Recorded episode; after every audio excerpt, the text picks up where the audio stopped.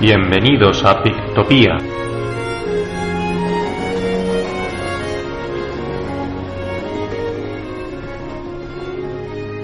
Bienvenidos una vez más a Pictopía. Yo soy Gerardo Vilches. Yo soy Roberto Bartual. Y hoy estamos aquí para hablar de un tema complejo y peliagudo. Hoy no vamos a hablar de ninguna obra concreta ni de ningún autor, ni siquiera de un aspecto de la, de la producción de los cómics, sino que vamos a hablar del canon. El canon de los cómics. Existe canon de los cómics, hay cánones para todos los gustos, cánones literarios, cánones cinematográficos. eh, El canon de las GAE también, pero de ese de no las vamos a GAE. hablar hoy. No, no, no estamos hablando precisamente del dinero que hay que pagar por utilizar una obra, sino No. de, bueno, pues un poco las listas mentales que tenemos en la cabeza acerca de lo que son los cómics más importantes, que no los mejores cómics, quizá, pero sí los cómics más importantes o los cómics más influyentes pues a nivel internacional, ¿no? Entonces la pregunta que nos queremos hacer aquí es si existe un canon del cómic, si lo tenemos tan claro como parece que se tiene en otros ámbitos, como por ejemplo el literario. Bueno, hay que decir que, que una vez más este tema es una sugerencia de uno de nuestros oyentes, Santiago García, al que saludamos desde aquí. Ya van dos. Ya van dos, sí, sí. A- que- al tercero le empezamos a cobrar.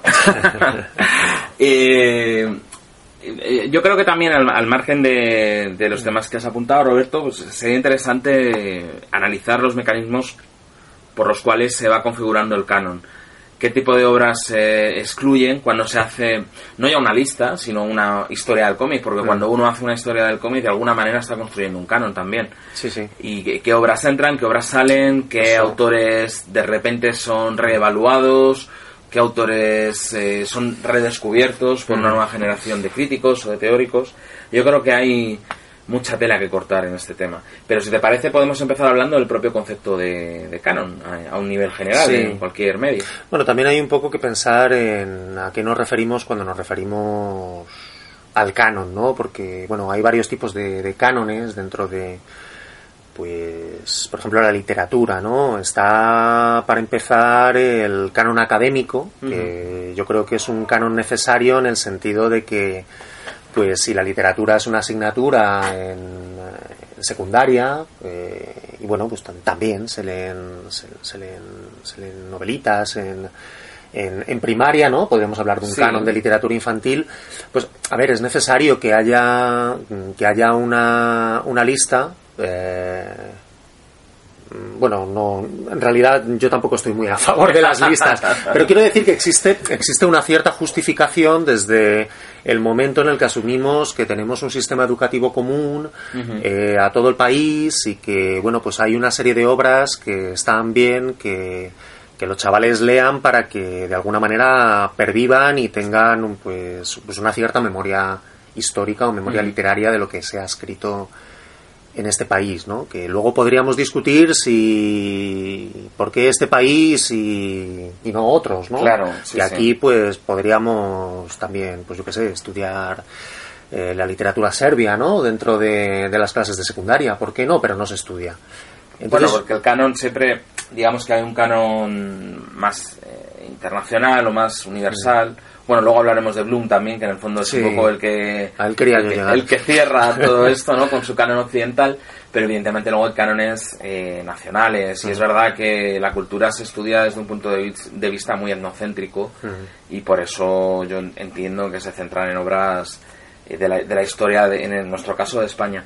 Mm, pero fíjate, yo sí que creo que, o entiendo el canon como un consenso, ¿no? y hay una serie de, de obras en las cuales hay un consenso. Eso no quiere decir que absolutamente todo el mundo tenga que convenir en que son las más importantes. Sí. Puede haber un criterio disidente, pero evidentemente cuando se estudia el Lazarillo de Tormes, la Celestina o el Quijote, hay un consenso amplio, una- un acuerdo, digamos, tanto a nivel académico como a nivel cultural, de que esas obras son importantes, son relevantes, no solo por su calidad, Sí. sino porque marcan de alguna manera el devenir de la literatura, que yo creo que es por Sí. donde va Bloom. al Sí, final. porque esas obras de alguna manera u otra contienen ciertos elementos o ciertos temas que todavía perviven en nuestra cultura y que es importante que comprendamos, ¿no?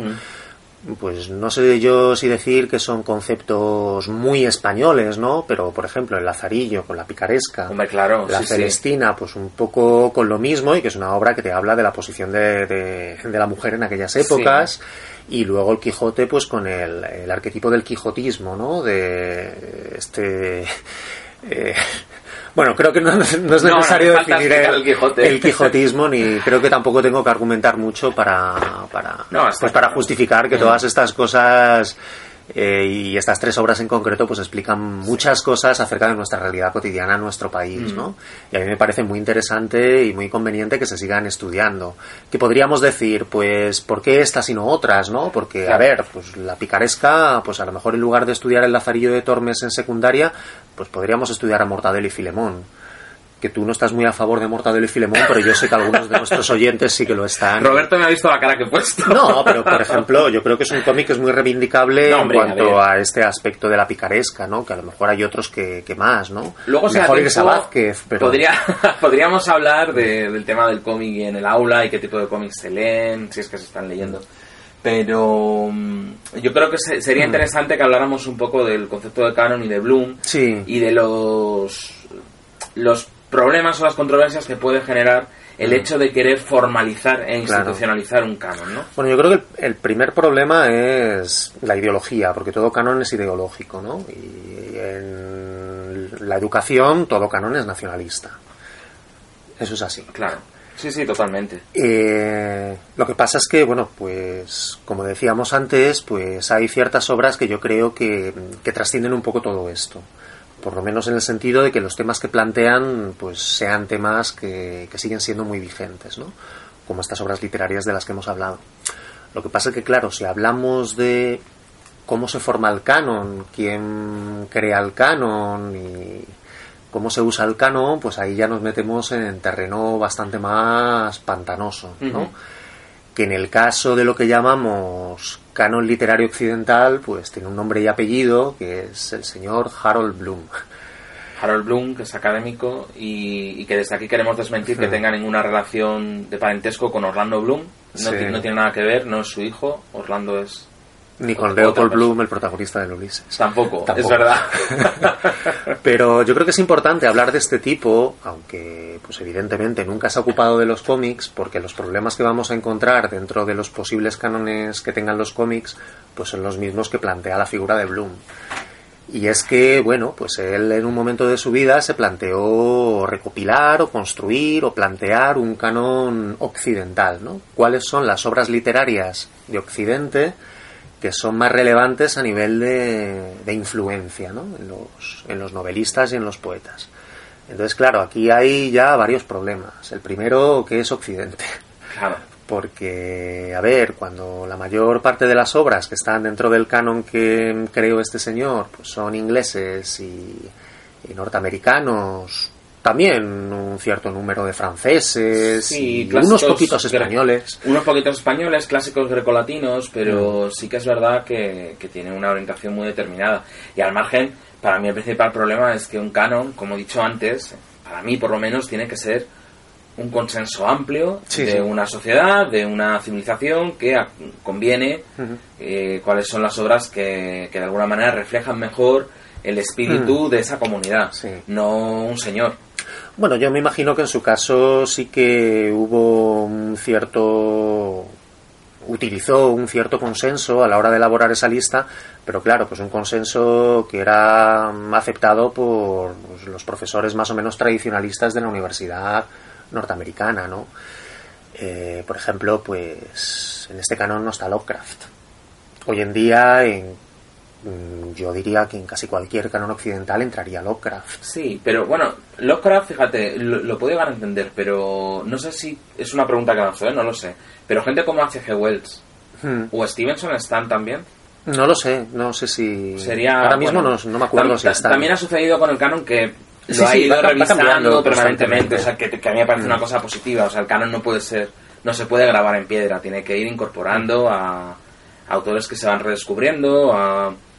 es- pasa constantemente que hay obras que parecen menores en un momento determinado, pero luego de repente una Ah, sí, época sí, nueva cambia el paradigma y las redescubre. Eso está pasando constantemente.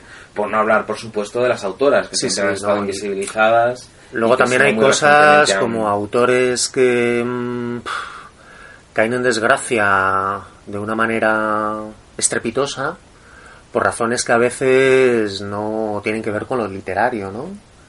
Y no digo yo que no haya motivos para que estos autores caigan en desgracia. Se me ocurre, por ejemplo, un autor, un filósofo y novelista que fue muy importante durante el siglo XX, Arthur Koestler, pero cuando se descubrió que Arthur Koestler era mm, había violado a bastantes mujeres, pues eh, desapareció todo lo relativo de Arthur Koestler en, eh, en Inglaterra, ¿no? porque él era de allí, y, y toda la literatura que Arthur Koestler escribió sobre la Guerra Civil Española, porque estuvo combatiendo aquí en las brigadas internacionales. No tenía ni idea, no conocía Sí, al personaje. Sí, sí, sí, sí.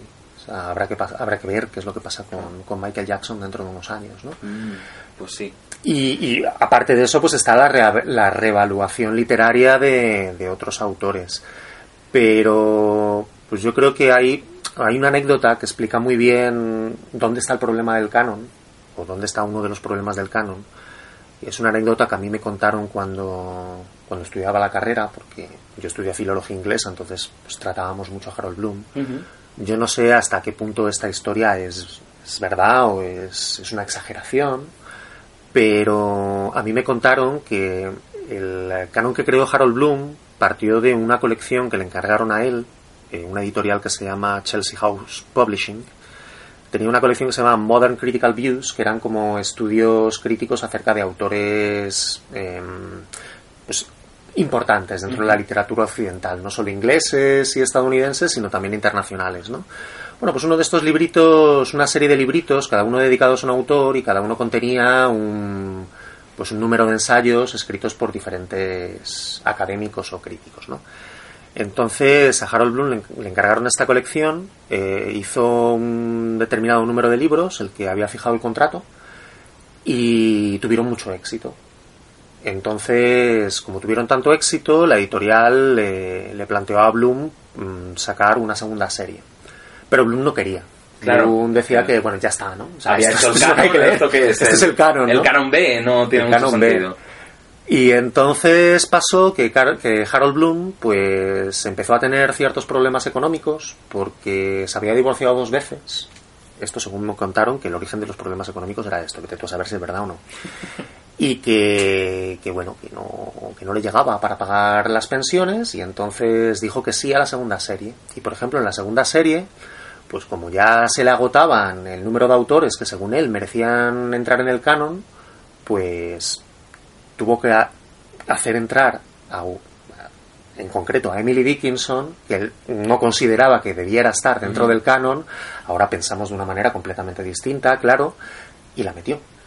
Entonces, claro, pues te das cuenta de que a veces pues los criterios de, de creación del canon tienen que ver más con, con asuntos económicos Claro. que, que- que con otra cosa, ¿no? Aparte, pues de la mentalidad machista que tenía este señor, que había que ver lo que dice de gente como Jane Austen, a la que por otra parte él sí consideraba que debía de estar en el canon, ¿no? Así como de una manera muy paternalista. Tú sí estás, pero por las razones equivocadas. Bueno, fíjate, es, es curioso porque ya independientemente Oh. de Bloom o, o ampliándolo Mm. a cualquier otro tipo de listado que se haya podido hacer o de, o de corpus de obras, lo que, y ya por ir también, por ir introduciendo el tema del Sí, cómic, sí, vamos a hablar de Yo en literatura lo que percibo, bueno, tampoco me las voy a dar de nada, es evidente. Siempre ha habido desde la academia como un recelo hacia el género, hacia la fantasía, Mm. el terror. Entonces, autores que hoy yo creo que sí que están bastante consagrados, como pueden ser los que mencionaba antes, Stevenson, Mm. H.G. Wells, tú mencionabas a Lovecraft, podríamos mencionar también a, a Ursula K. Le Guin, Sí. a Tolkien. Sí. Son autores que ya dentro del ámbito anglosajón sí que están Sí más que o están. menos eh, dentro de lo que es ese corpus de obras importantes que uno tiene que leer. Y fíjate, es muy curioso porque yo creo que en el cómic ha pasado casi al revés. El- los cánones y las listas se han, sobre todo en el ámbito anglosajón, se Mm. han constituido siempre con una base de, de un cómic de aventuras de tradición realista, por un lado, sobre todo las tiras de prensa de, de Foster, de Raymond, de Caniff. Por otro, el humor, Mm. de- también en las tiras de prensa, y por otro, el comic book de, Claro. de superhéroes o de géneros afines. Y bueno, y a partir de ahí quizá podríamos empezar a hablar de, qué- de, de qué diferencias hay respecto a cómo se ha configurado el canon en un medio y en otros. Bueno, yo creo que el hecho de que el canon del cómic, digamos, en las primeras listas que se publicaron de los mejores cómics o los cómics más importantes, y es verdad que hay una mayoría de cómics de pues que podríamos llamar de género comparado con la literatura, pero es que tampoco había más remedio, ¿no? Porque hasta los años 70, por lo menos en Estados Unidos, ¿eh? Mm, que había, ¿no? Había cosas. Había- es- había cositas. Ese es el tema. Es, es muy curioso. Bueno, yo parto de, de una idea que la podemos discutir si quieres, si no estás de acuerdo, pero creo que uno de los principales problemas es que eh, los estudios sobre cómic, insisto, sobre todo en el ámbito anglosajón, aunque yo creo que se está probable a España también, no tanto a Francia e Italia, donde se entra antes en la academia, han sido llevados a cabo por aficionados. Sí, por fanboys, sí. Claro, aficionados muy voluntariosos, a veces con aportaciones muy valiosas, por supuesto, o sea, eso no lo ponemos en duda, pero que han reconstruido la historia del medio y han construido poco a poco ese canon, ese consenso en torno a las obras importantes, basándose en, en su percepción como lectores Mm. y en muchas cosas que tienen que ver con la nostalgia y con la idea de que el cómic es algo muy fuertemente asociado a unos momentos muy concretos de la vida de uno. Mm. Y, y al margen de eso, pues también le ha pesado, creo yo, el hecho de ser un medio popular, de masas, Mm. con unas formas muy estandarizadas que han estrechado mucho las miras de los críticos a veces. Ujú. Y eso se, se puede ver muy bien incluso si nos remontamos a, a los orígenes, es decir, dentro del canon, o, o entendiendo el establecimiento del canon como algo amplio, es decir, no solo una lista de obras que uno tiene que leer antes de morir, ¿no? Como la, Sí. la colección esta de libros que hay, que por cierto hay uno de, de cómics, Sí. eh, coordinado por Paul Gravet, Sí. relativamente reciente. Ah, que, es verdad, sí, sí. Que por lo menos Me hace el esfuerzo de, de ampliar eh, el campo a-. Al, al internacional y entonces incluye obras de muchos países diferentes. Pero es que de nuevo, Paul Gravet es un señor que, bueno, es un, un académico del cómic Sí, inglés. eh, Sabe mucho de manga. Sabe, muchi- sabe muchísimo de todo. Y además sabe muchísimo de arte. Y eh, es un tipo con, con unos gustos muy, muy amplios. Entonces, ¿quién mejor que él para, para hacer una lista Sí. diversa, ¿no? Él, él es una persona que no tiene un, un perfil de fanboy y que desde luego no, no es una de estas personas que está vendida a la nostalgia. Entonces, No, y además contó con colaboradores de diferentes países.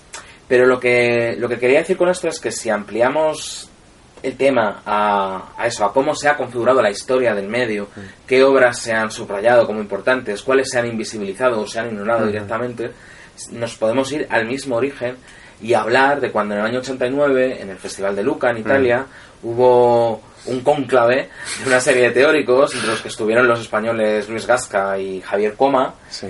que se reunieron allí pues, un grupo de, de teóricos o de, de investigadores y llegaron a la conclusión de que el cómic eh, había surgido en el año eh, 1896, me parece, con eh, una historieta de, de Yellow Kid de- donde aparecía el bocadillo. El bocadillo. Entonces, claro, bueno, no vamos ahora a entrar a, a hablar, ¿no? A- o a Ya. explicar que el bocadillo aparece mucho antes, en realidad.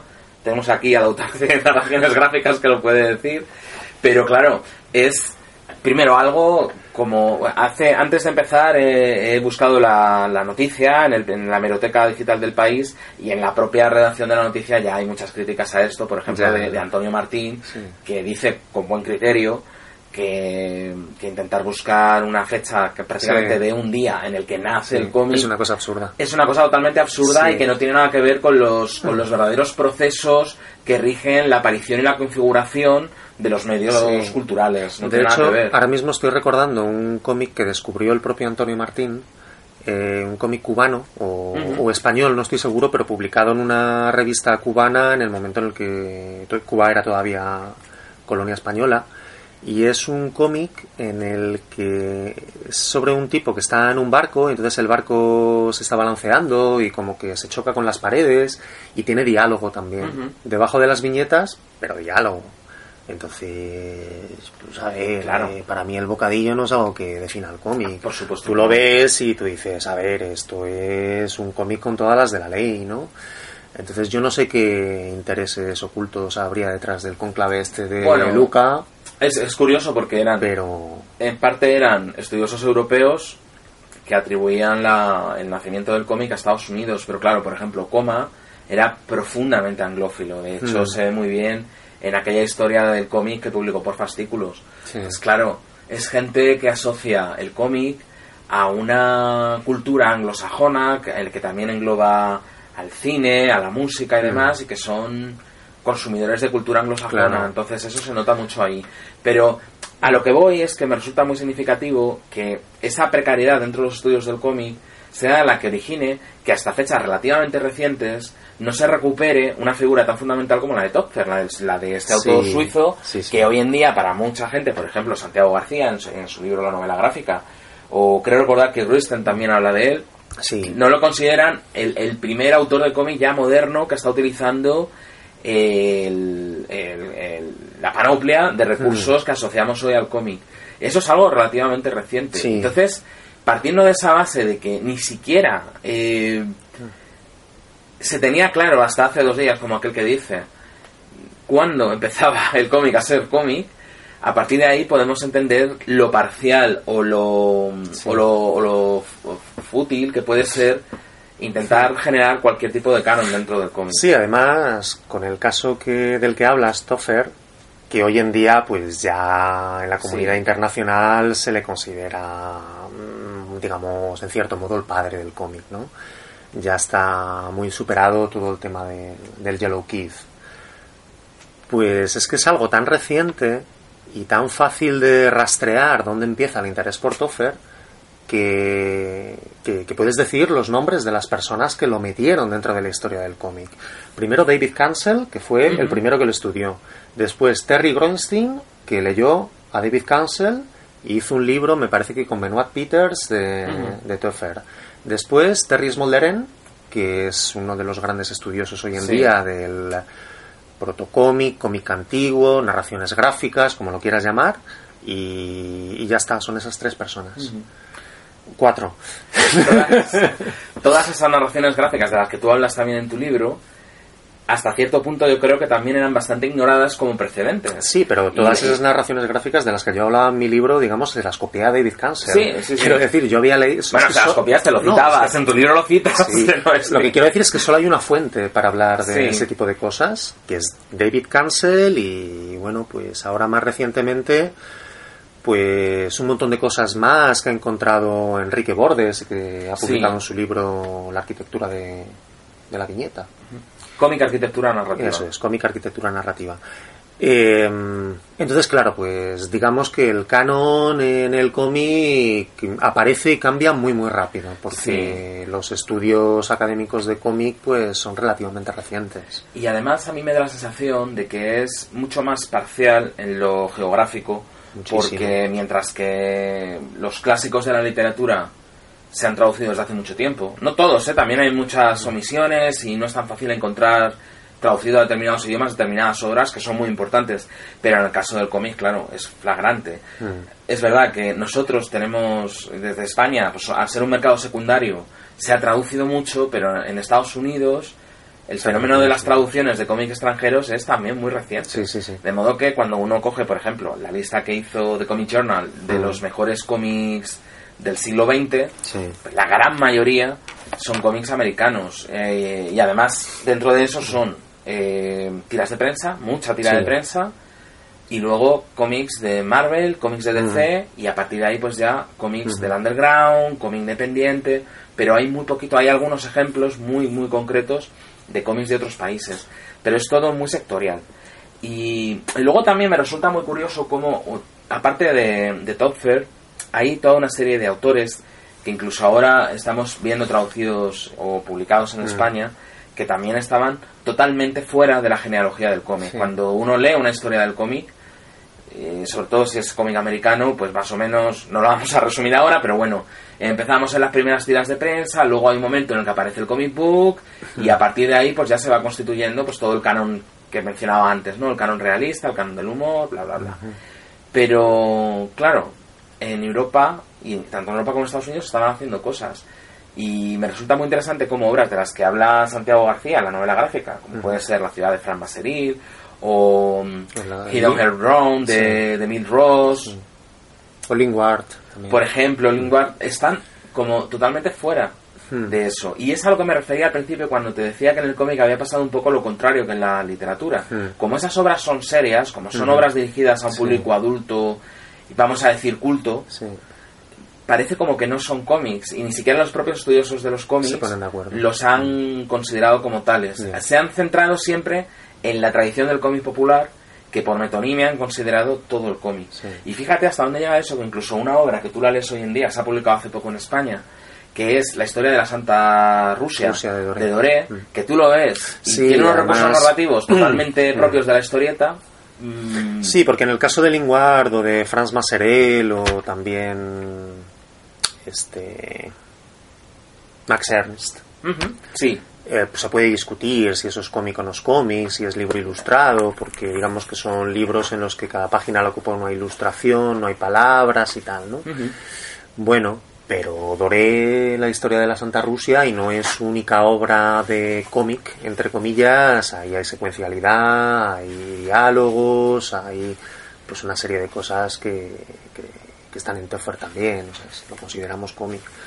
Bueno, yo creo que esto también tiene que ver, el que estos autores hayan incorporado tan tardíamente a la historia del cómic tiene bastante que ver con que mm, estaban un poco fuera del radar, son obras bastante peculiares. sí. Mm, También que por su propia peculiaridad, pues tampoco han sido estudiadas ni dentro del ámbito de la historia del arte ni dentro de la literatura, entonces eso ha hecho que pasen aún más desapercibidas. Entonces digamos que las hemos acogido un poco dentro del mundo del cómic, pues porque es a lo que más se parecen, Claro. aunque tampoco acaba de ser exactamente, No, digamos, no se ajusta a la, a la definición de MacLeod, desde luego. No, claro, ¿Vale? es y ese es otro problema. Claro, pero, Pero además de eso, por ejemplo, hay otra obra que es It Rhymes with Last, Sí. del año 50, de, de Waller y Baker, que sí que es Sí, sí, plenamente sí, es cómic. un cómic. Y tampoco se hablaba mucho de ella, vamos, yo al menos... yo la conocí por el libro de Santiago. Exactamente, eso justo iba a decir. La novela gráfica. O, por ejemplo, los intentos de hacer eh, novelas gráficas, entendidas como historias largas, cerradas, de Jill Kane. Sí. en, en los años eh, 70, si no recuerdo mal. Sí. Y claro, también lo que sucede es que quizás en el cómic pesa mucho el fracaso comercial. Porque Sí. al ser un medio totalmente comercial, si una obra pasa desapercibida, se si vende no es poco, comercial, no entra en las hay, listas. claro, aparte de que no entra en las listas, no hay en el año 50 un estudioso que diga, ojo, que It Rhymes with Last es una obra Sí. importante para el medio por unos motivos o por otros. Eso no existe. Entonces, cae en el olvido hasta que, a la luz de una reconsideración del medio como es la que hemos vivido o estamos viviendo con todo el fenómeno de la novela gráfica, Mm. se hace necesario rastrear antecedentes para entender que, que Maus y Eisner no salen de la nada, sino que ya Sí, sí. hubo intentos anteriores de, de conseguir ese tipo de cosas. Y, y eso también, Sí. de nuevo, nos habla de la, Por eso- de, de- de la malea- maleabilidad del canon. Sí, por eso decía antes que hay unas cuestiones que son puramente económicas que hay detrás del canon y que son evidentes, ¿no? Eh, os leo la lista de los 10 primeros cómics seleccionados por el Comics Journal en la lista famosa de 1999. Ujú. La, el primer lugar, Peanuts. Segundo lugar, Mouse. Tercer y cuarto lugar, Karl Barks. Tercer lugar, Pato Donald. Cuarto lugar, Tío Gelito. 5 Crazy Cat, 6 Pogo, 7 Little Nemo, 8 Matt, 9 Binky Brown. A lo mejor, yo no sé si fue un éxito comercial. Binky No, Brown. no creo, claro. No creo, pero sí. eh, o sea, si sumas eh, todo el cómic underground que se publicó en aquella época, eso sí fue un, un éxito comercial y Binky Brown es de lo más Sí. de lo más sobresaliente. Y en el décimo lugar, Cram, ¿no? Que parece un poco que les han metido ahí como los tíos raros. Porque no se les puede ignorar, ¿no? Bueno, es de Comic Journal. Es que, claro, Es tenemos que entender también, de nuevo hablamos de lo, lo sectorial de cada canon. Claro. Es el canon del Comic y es un canon de los cómics, los 100 cómics más influyentes de la historia, pero prácticamente todos son, son norteamericanos. No todos, todos los que has mencionado ahí, Sí, esos los 10 10, primeros sí, pero Ujú. hasta que llegara al 100, pues sí, prácticamente todos. prácticamente todos.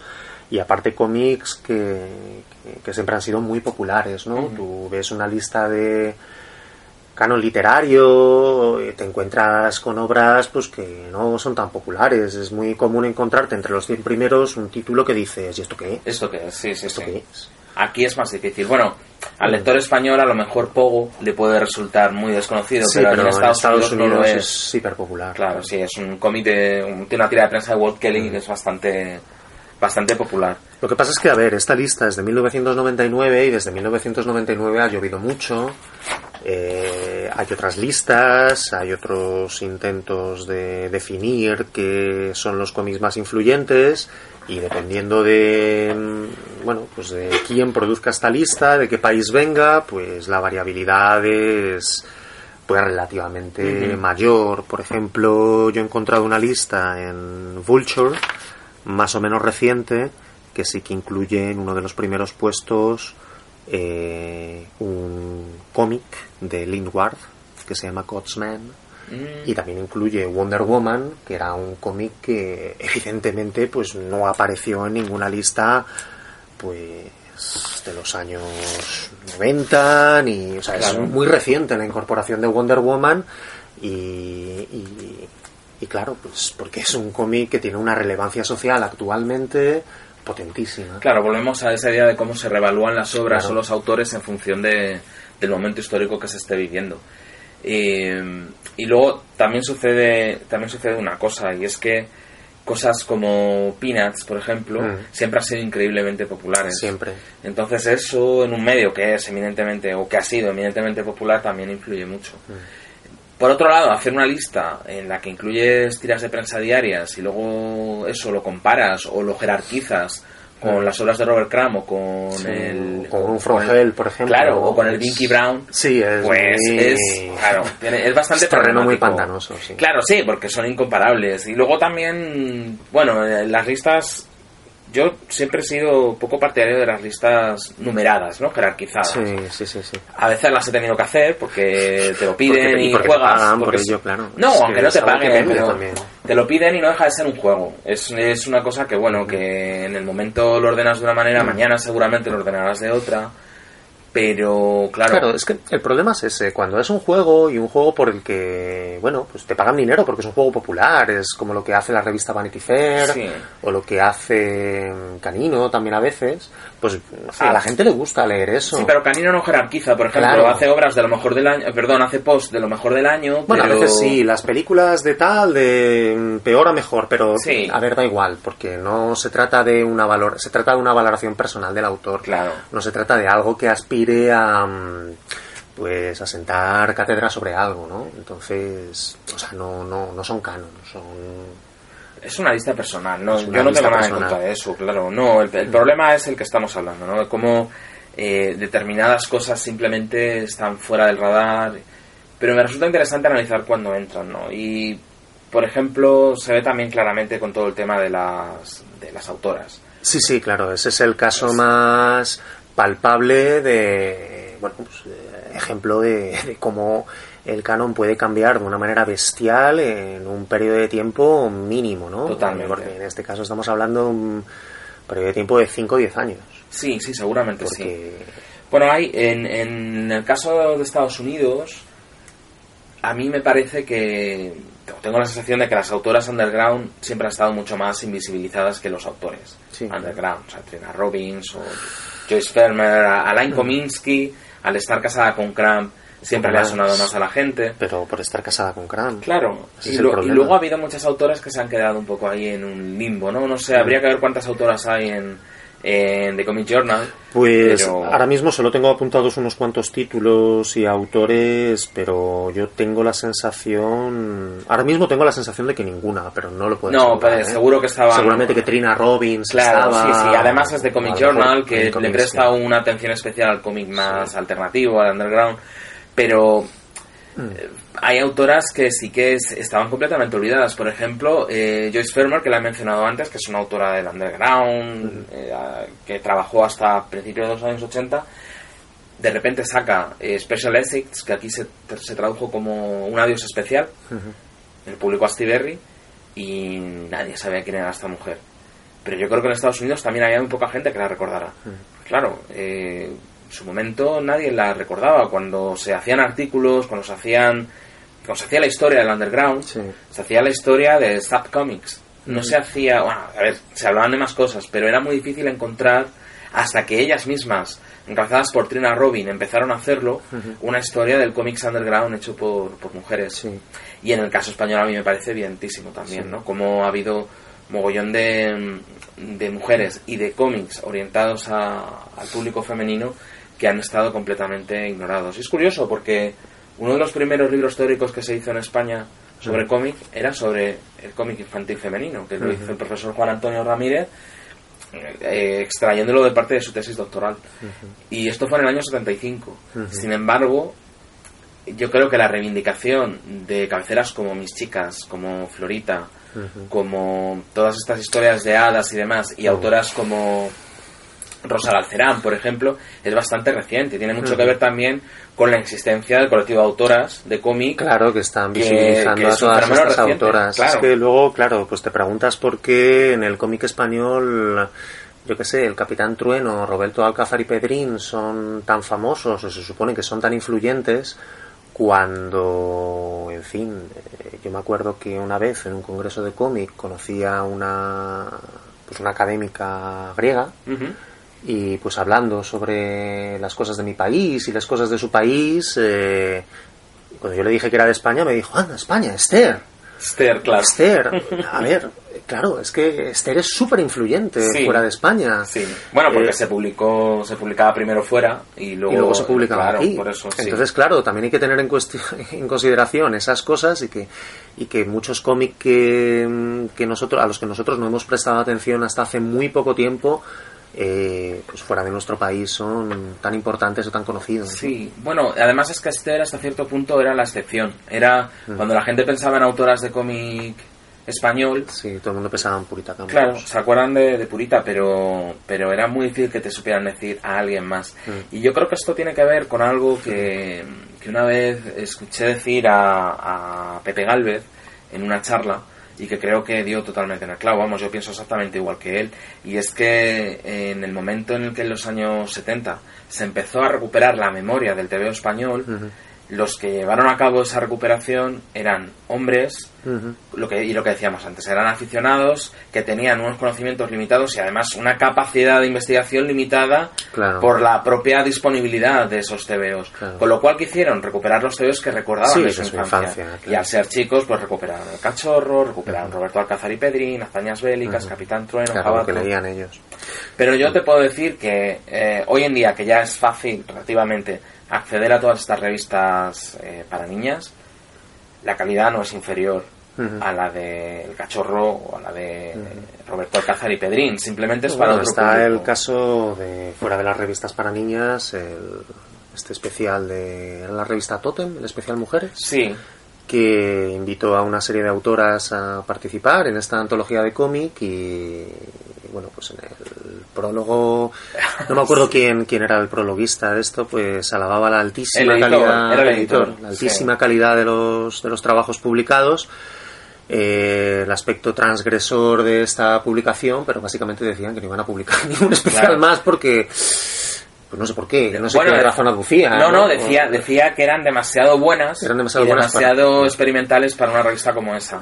Esto es algo que, es que Marica Vila ha escrito de eso Sí, en, en en el el libro, libro de Crack. sí. Y claro, es también muy significativo. Sí, el claro. tema de las autoras de la transición también es una, es una recuperación muy reciente. Es verdad que había menos que hombres, pero mientras que todo el mundo conservó en la memoria a gente como Luis García, como Fernando Fernández, Mm. como Alfonso Fon o Carlos Jiménez, muy poca gente se acordaba de Mariel Soria, de Monse Clavé o de Marica Vila. Ya. Y fueron tres autoras importantes que participaron en las mismas revistas que sus compañeros. Y es gracias a gente como la propia Marica Vila que Sí. estamos recuperando la memoria de todo eso, Sí, porque sí. ella también es, es doctora, es académica de- del cómic y está, está es. estudiando Sí, sí, sí. todo esto y está publicando sobre esto. ¿no? Y hay, y hay otro caso bastante, bastante clamoroso, que es la que durante mucho tiempo fue la única humorista gráfica que había en España, la primera, Sí, que es Nuria Pompeya. Nuria Pompeya. Nuria Pompeya que publica sus primeros trabajos en los años 60 y que fue bastante importante, publicando en Vindicación Feminista, en Por Favor, y es una autora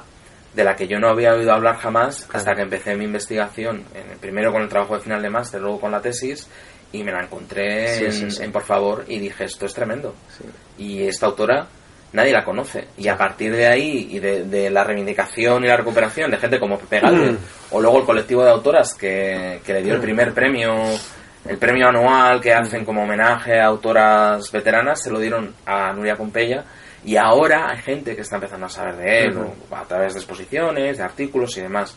Pero esto, como decías tú antes, es un fenómeno de hace De hace nada. seis años, nada. es que no, no es más. Y no sé, yo también pues, por tirarme piedras sobre mi tejado, pero tengo que reconocer que, pues igual que tú, que escribiste una historia del cómic y la publicaste, Sí, pues yo también publiqué este libro, Narraciones Gráficas, donde intentaba hacer pues todo un recorrido de, de los protocómics, desde los protocómics hasta, hasta el cómic más actual, y la verdad es que pues yo empiezo a ojear mi libro ahora y me doy cuenta de que la presencia de autoras es mínima, por no decir casi nula. Sí. Pero no porque yo quisiera excluir a nadie, sino porque porque es que no había encontrado ningún nombre de, de mujer en las historias del cómic. sí.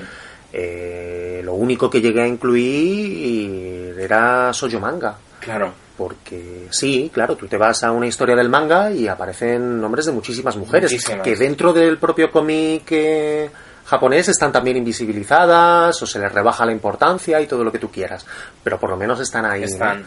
Entonces, claro, ahora yo si tuviera que volver a escribir ese libro sería muy diferente de, lo que, claro. de lo que fue en su momento. Sí, a mí me ha pasado igual, pero es que fíjate, también... eh, a ver, yo, claro, ahora cuando miro sobre todo en este libro que has mencionado, Breve Historia del cómic, al final eh, añado como un apéndice con 100 obras. Hago, hago, bueno, pues un canon. Hago un canon de 100 obras con una norma única que es que estén accesibles, que estén traducidas al castellano y se puedan encontrar. Pues a mí me interesaría que luego echáramos un vistazo a tu canon. Sí, no, no, yo te, yo te digo, es un canon muy conservador en el que además yo meto cómics que a mí personalmente no me gustan, pero Sí. bueno, pues intento hacer, es un canon conservador de libros que además aparecen en el libro, en el, o sea, de cómics, perdón, que aparecen en el libro, y autoras ahí, si no recuerdo mal, pues está Alison Bechdel, está Marjane Satrapi. Y está Julie Doucet, Ujú. y no sé si estaba, no recuerdo ahora si estaba Romiko Takahashi. O sea, es decir, que es muy patético por mi parte y lo reconozco. Pero Bueno. creo que también dice mucho de cómo ha cambiado la cosa Sí, sí, claro. en muy poquito tiempo, porque yo ese libro lo publico en 2014. Es que, eh, claro, si tú lees un canon así en 2014 dices Claro. bien, si lo lees ahora dices, No, oye, no, no. Pero luego en el caso español también sucede una cosa, ¿eh? Que sí que hubo autoras que yo habría incluido, no muchas tampoco, no me voy a tirar al pisto, pero sí que había autoras que no podía incluir porque no estaban traducidas al castellano. Claro. Como por ejemplo eh, eh, Joyce Termer, que la hemos mencionado antes, o Alain Kominsky. No las podía incluir porque no estaban. Y también de esa época hasta hoy en día se han publicado muchísimas cosas de mujeres. Eh, eh, fíjate, es también muy curioso eso porque eh, la manera en la que construimos el canon internacional desde lo local también está totalmente mediatizado por lo que se va publicando aquí. Sí, y el caso claro. del manga que tú mencionabas antes me parece paradigmático, Sí. porque en España, claro, ha habido autores fundamentales en la historia del manga que aquí se han publicado hace dos días, como aquel que dice. sí, De forma que, pues claro, si tú vas viendo listas de los 100 cómics más importantes de la historia, publicadas en España de década en década, Mm. cambia radicalmente. Y un ejemplo claro, Shigeru Mizuki, por ejemplo, Sí. que aquí lo empezamos a conocer hace unos 10 años, Ujú. pero es un autor veterano que, que está totalmente reconocido en, Mm. en Japón desde hace un montón de Sí, tiempo. este es un problema del cómic, ¿no? Que todavía sigue existiendo el problema de la accesibilidad, ¿no? A la hora de elaborar un canon. En, en- en la literatura es lo mismo, claro. Es necesaria la traducción. En el caso del cine es- siempre es un canon un poco más abierto porque, Bueno, pues porque hoy en día Sí. es, eh, bueno, digamos que todos nos bajamos películas por internet, ¿no? Incluso los Sí. académicos y estas películas tienen subtítulos, son fáciles de subtitular y entonces la accesibilidad al cine camboyano, vietnamita, pues no presenta demasiados problemas, ¿no? Aquí yo no sé qué cómics se publicarán en Vietnam o en Camboya, a lo mejor se publican No. auténticas maravillas que resultan Claro. súper influyentes en su entorno. No lo incluso- podemos pero saber. no lo claro. sabemos, no lo sabemos. Pero en, en el caso del manga a mí me parece clarísimo. De Sí, hecho, sí, sí, sí.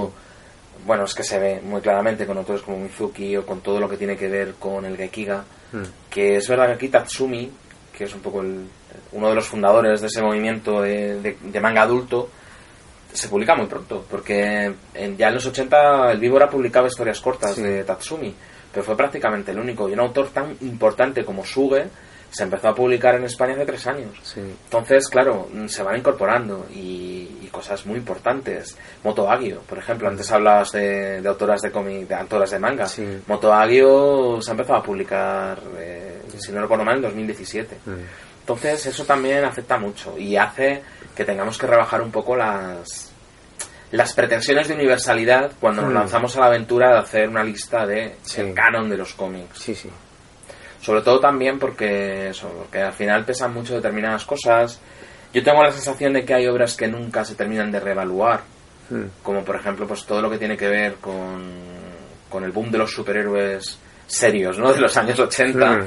donde hay muchas obras que Ya. se siguen mencionando repetidamente cada vez que se hace una lista de las mejores novelas gráficas, los mejores cómics. Yo tengo una candidata para sacarla de, Dilo, del canon. dila. Bueno, yo sé que hay alguien que va a estar muy de acuerdo conmigo. De hecho, voy a utilizar una frase que se la leí el otro día en Twitter a Pablo Ríos, Ajá. El regreso del Señor de la Noche. Yo lo sacaría del canon. Yo tengo mis dudas. Fíjate, eh, es una obra que cuando la leí en su momento eh, no entendí por qué la gente la ponía a la altura de Watchmen. Ah, Pero claro, es verdad sigo que ha sin sido entenderlo. tremendamente influyente. ¿Sí? Ha sido, yo creo que sí, que ¿A ha sido influido esto? a mucha gente, Sí. incluso para mal. O sea, Watchmen y el claro. regreso del Señor de la Noche tuvieron un montón de hijos Sí, bastardos que muy rara vez estaban a su altura. Mm. Pero algunos de esos hijos bastardos siguen apareciendo machaconamente en las listas, como por ejemplo eh, lo de Morrison y McKean, Arkham Asylum, que a mí Sí, a mí personalmente no, no me parece un cómic.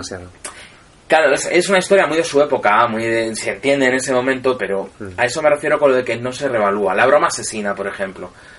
Pues no es un cómic que podamos meter ni siquiera ¿Están entre... listas? Sí, sí, Sí, sí, sale constantemente. listas. En las listas muy Mm. filosuperheroicas, por decirlo de alguna manera. Aparecen a un momento. Claro, son listas. Y el género de los superhéroes es un género donde el canon se revalúa todavía menos. Creo que son. El, canon es más acrítico y entonces siempre Mm. aparecen sistemáticamente las mismas obras. Y aún así, fíjate, hay otro fenómeno interesante que yo querría hablar contigo porque quiero saber tu opinión como experto que eres en Kirby, que es precisamente cómo Kirby entra y sale, va entrando y saliendo del canon en diferentes épocas. Sí, bueno. ¿Y eh, qué obras de Kirby? Claro, el problema de Kirby con el canon es que Kirby, Kirby actualmente está en el canon, pero ¿qué obras de Kirby están en el canon? ¿no? Porque a Kirby se le percibe mucho, y yo creo que muy justamente como un autor de obra cuya obra es un work in progress, ¿no? Que es más la obra entera y lo que esta significa que, que títulos específicos. En listas relativamente recientes, creo que en la de Comics Journal de la que hablábamos antes, ¿no aparece Kirby. Sí, sí aparece Kirby, Sí, aparecen seguro, los, los claro. cuatro fantásticos. Seguro que sí, porque de hecho. En el puesto precisamente- 29. Claro, pero es que además, precisamente de Es ahí Comic cuando Journal empieza. fueron los que empezaron a reivindicar a Kirby como figura artística influyente. Sí, y en prácticamente todas las listas estadounidenses incorporan a Kirby, ¿no? Pues suele ser los cuatro fantásticos y alguna cosilla del cuarto mundo, los Sí. nuevos dioses. Quizás Thor. Sí, En cuanto a influencia, a veces yo sí que he visto eh, Capitán América que hizo con, Sí. con Joe Simon. Pero yo me refería sobre todo a cómo, Mm. para empezar, toda una etapa vastísima, que de hecho es más larga que la etapa que tiene haciendo superhéroes, que es todo lo que hizo con Simon, Los cómics románticos. los cómics románticos, que son románticos. fundamentales, porque son... Sí. Esto de nuevo lo hemos sabido cuando se han reeditado. Sí, pero por ejemplo estos cómics sí aparecen en listas más recientes. Claro. Por ejemplo, esta lista de la que hablaba antes, de Vulture, eh, es una lista muy filo superheroica, pero es filo superheroica porque, bueno, es una lista solo de cómics norteamericanos, eh, los más influyentes, dicen ellos.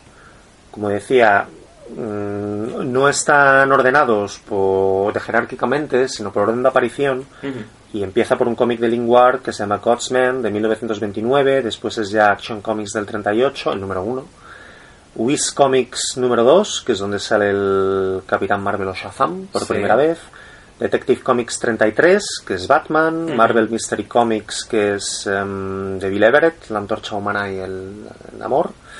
Luego ya de Spirit, Wonder Woman, pero de repente aparece All Negro Comics, cómic de, de, de personajes de, de etnia afroamericana. Y después Young Romance de Kirby Simon. Y sobre todo de esta lista y de otras listas me sorprenden la, la incorporación de, del cómic negro y, de, y del Claro. cómic romántico. Sí, porque son listas que responden ya a una sensibilidad que explícitamente quiere recuperar toda una serie de obras que han estado totalmente invisibilizadas. Sí, Claro, que son Eso está claro. y que son muy importantes y muy influyentes. Por ejemplo, pues este Young Romance, a ver, es muy influyente dentro de los cómics Marvel porque eh, incorpora dentro del cómic de superhéroes una estética, sobre todo a nivel del dibujo de las caras, que viene del cómic romántico y eso permite una expresividad enorme gracias a Sí. gente como Kirby o como John Romita Sr.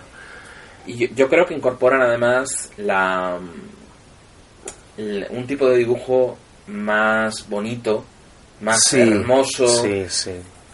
que lo acerca también más a la estética tardorromántica que pueden tener Raymond o, Foster y que no tiene Mm. que ver con los primeros cómics de superhéroes, que eran feos. Eran muy feos. La gente era muy fea en los cómics de Superman o de Batman. No, y que yo creo que también todo esto explica bastante el éxito de la Marvel, de, Ujú. de por qué estos cómics fueron tan populares, porque para los lectores era mucho más fácil eh, proyectarse a sí mismos dentro de un rostro que tiene expresividad, que se, que se ven los sentimientos claramente, entonces es muchísimo más fácil identificarte con eso que con lo que hacía la, la DC por aquel entonces, ¿no? Sí, eso está claro. Pero volviendo a- al tema de Kirby, ya te digo Mm. que es, es que me interesa especialmente, porque todo, esas, todo esa- ese tramo de la historia de, de la trayectoria de Kirby es de una recuperación bastante reciente. Sí. Es decir, Kirby, para el aficionado medio, era un señor que, que en los años 40 se inventó al Capitán América y luego Ah. casi quedó criogenizado como el propio Capitán América Sí. hasta la era Marvel. Sí. Y en, en medio estuvo haciendo cómics de ciencia ficción, Mm. de terror, de, de crímenes, cómic romántico. Todo eso es una recuperación muy posterior. Pero luego, además de eso, tenemos el fenómeno de, bueno, pues de cómo la estética de Kirby a mediados de los años 70 es percibida como por parte de gran parte de los aficionados como algo Sí.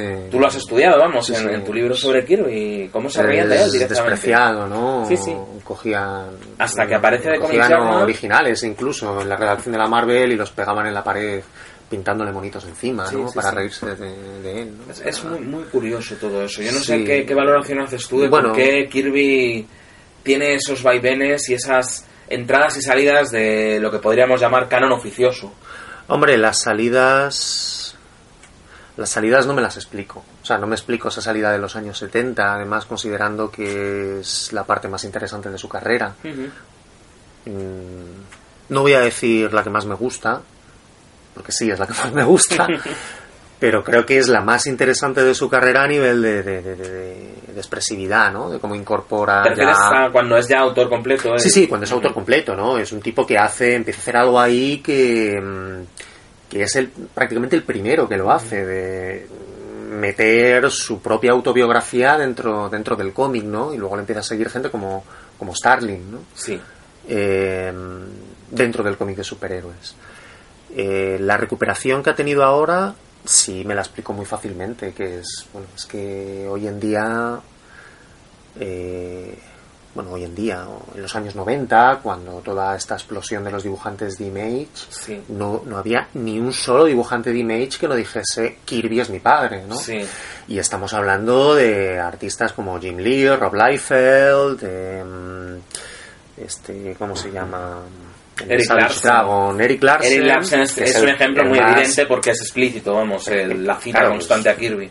Liefeld, que no se parece a nada, pues aún Sí. así te decía, es mi padre, es mi padre, pero Pero fíjate, yo creo que y es esa, algo in- unánime, entonces claro, Sí. pues ha vuelto Kirby, claro. pero esa reivindicación en los años 90 seguramente no habría sido posible sin que The Comic Journal empezara a reivindicar previamente su Sí, figura en los años 80, además con todo el tema de los de, de la polémica, con la devolución de los originales y demás. sí, sí, puede ser, sí. Hay una. Y luego, además, Kirby tiene una mm, A ver, vigencia también- especial hoy en día que lo hace volver a ser considerado no solo como un creador de Mm. conceptos más o menos influyentes o, Mm. o populares, como pueden ser los Cuatro Fantásticos o, o los Vengadores, que es como conecta muy bien con toda una nueva generación de dibujantes que ya no tienen nada que ver con los superhéroes Sí, sí, son muy... pero que están haciendo pues esa ese tipo de, de historia cósmica muy cruda en lo gráfico muy Mm. excesiva entonces eso también nos habla de cómo las tendencias en el cómic y los, los movimientos que se dan en, en este medio hacen que de repente un autor se vea con una luz nueva no Sí, claro, porque hoy en día yo creo que Kirby no está en el canon, no está por crear todos estos personajes de la Marvel. Está por, por algo que tiene que, que, que no sé, que lo hace cósmico, Sí, que lo hace sí, especial, ¿no? Y aparte de, de lo que hizo el Comics Journal por recuperar a Kirby, creo que es muy importante eh, la labor de esta revista Jack Kirby Collector, que es una revista que ya creo que se ha dejado de publicar, mm, especializada en la obra de Jack Kirby y que empezó a pues a coleccionar, a reproducir los originales de Kirby, ¿no? Y claro, Kirby es un artista donde siempre ha habido una diferencia abismal entre el original y lo reproducido, Claro. ¿no? Eh, sobre todo cuando el original era tanto, no tanto un trabajo de cómic, sino un dibujo hecho para colgarlo en la pared en su casa o algo que hacía para no sé, me estoy acordando una función el trabajo de o colaboró como diseñador de vestuario y de decorados para una función del colegio de su hija que hacían Julio César que eso es una cosa absolutamente portentosa. Y es una cosa que debió de hacer en un fin de semana entonces, claro, cuando tienes las reproducciones de eso y lo puedes ver, mm, empiezas a valorar de otra manera la obra ya publicada de él, ¿no? También están las ediciones estas de IDV, gigantescas, en tamaño original, de, es una cosa absolutamente portentosa. todo eso desde luego eh, es decisivo para que cambie la sensibilidad del, del público pero en el caso concreto de los superhéroes claro es muy curioso porque hay toda una serie de autores que a mí me da la sensación de que hoy en día no voy a decir que estén denostados ni mucho menos pero sí que se ha reajustado un poco su, Sí, su sí. lugar dentro de todo esto Yo te digo uno, aunque me van a matar los oyentes. mm, Neil Adams Ni la damos.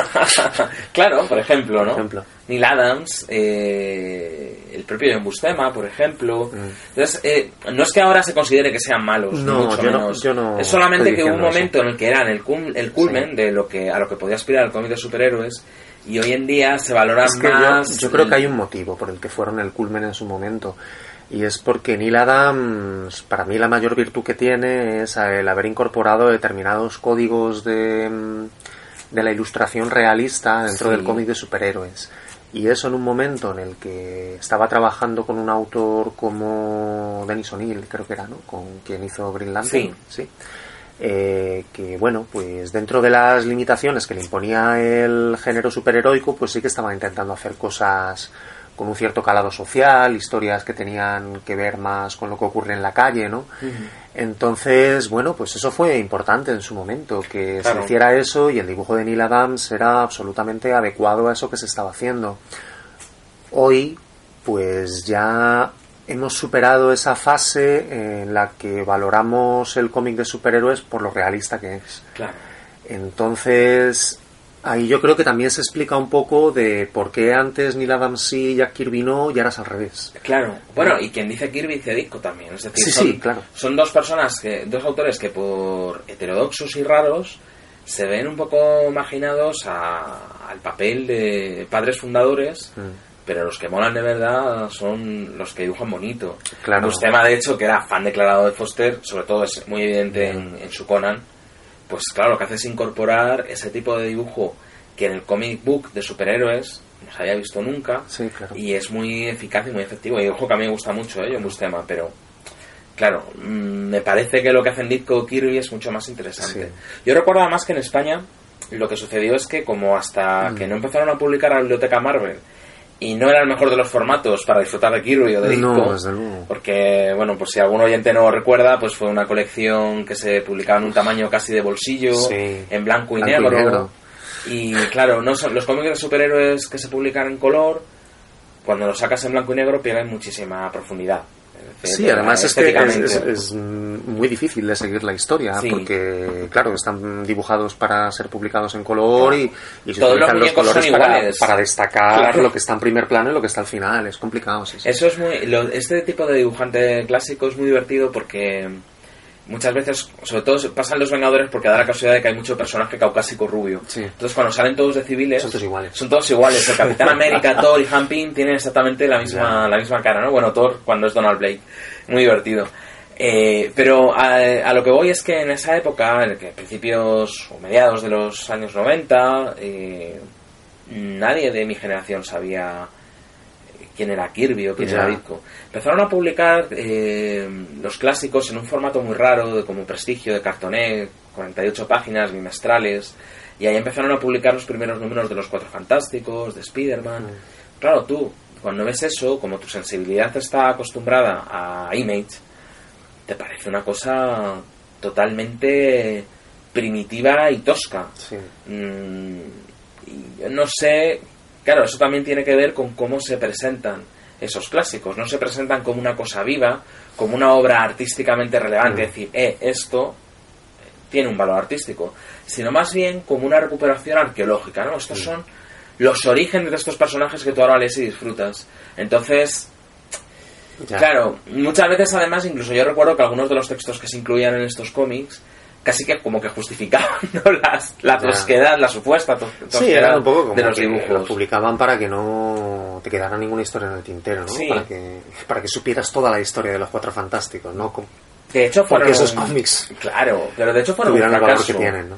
La biblioteca Marvel después sí que dio en el clavo, con... porque es verdad que el formato en aquel momento permitía completar a mucha velocidad las, las colecciones completas, porque claro, se publicaban en tomos que cada uno pues a lo mejor venían el equivalente a 8, 9 o 10 comic books y por muy poco dinero enseguida te lo hacías, ¿no? Te- vamos, Sí, de hecho cubrías dos décadas de una serie en, en un año de publicación o en año y medio. Y bueno, pues eh, a mí me resultaba muy significativo eso también, ¿no? Lo de el tema de cómo los autores, eh, a la luz Sí, de una nueva sensibilidad artística, que en el caso del cómic tiene que ver también con la recuperación y reivindicación de, Mm. de autores contemporáneos.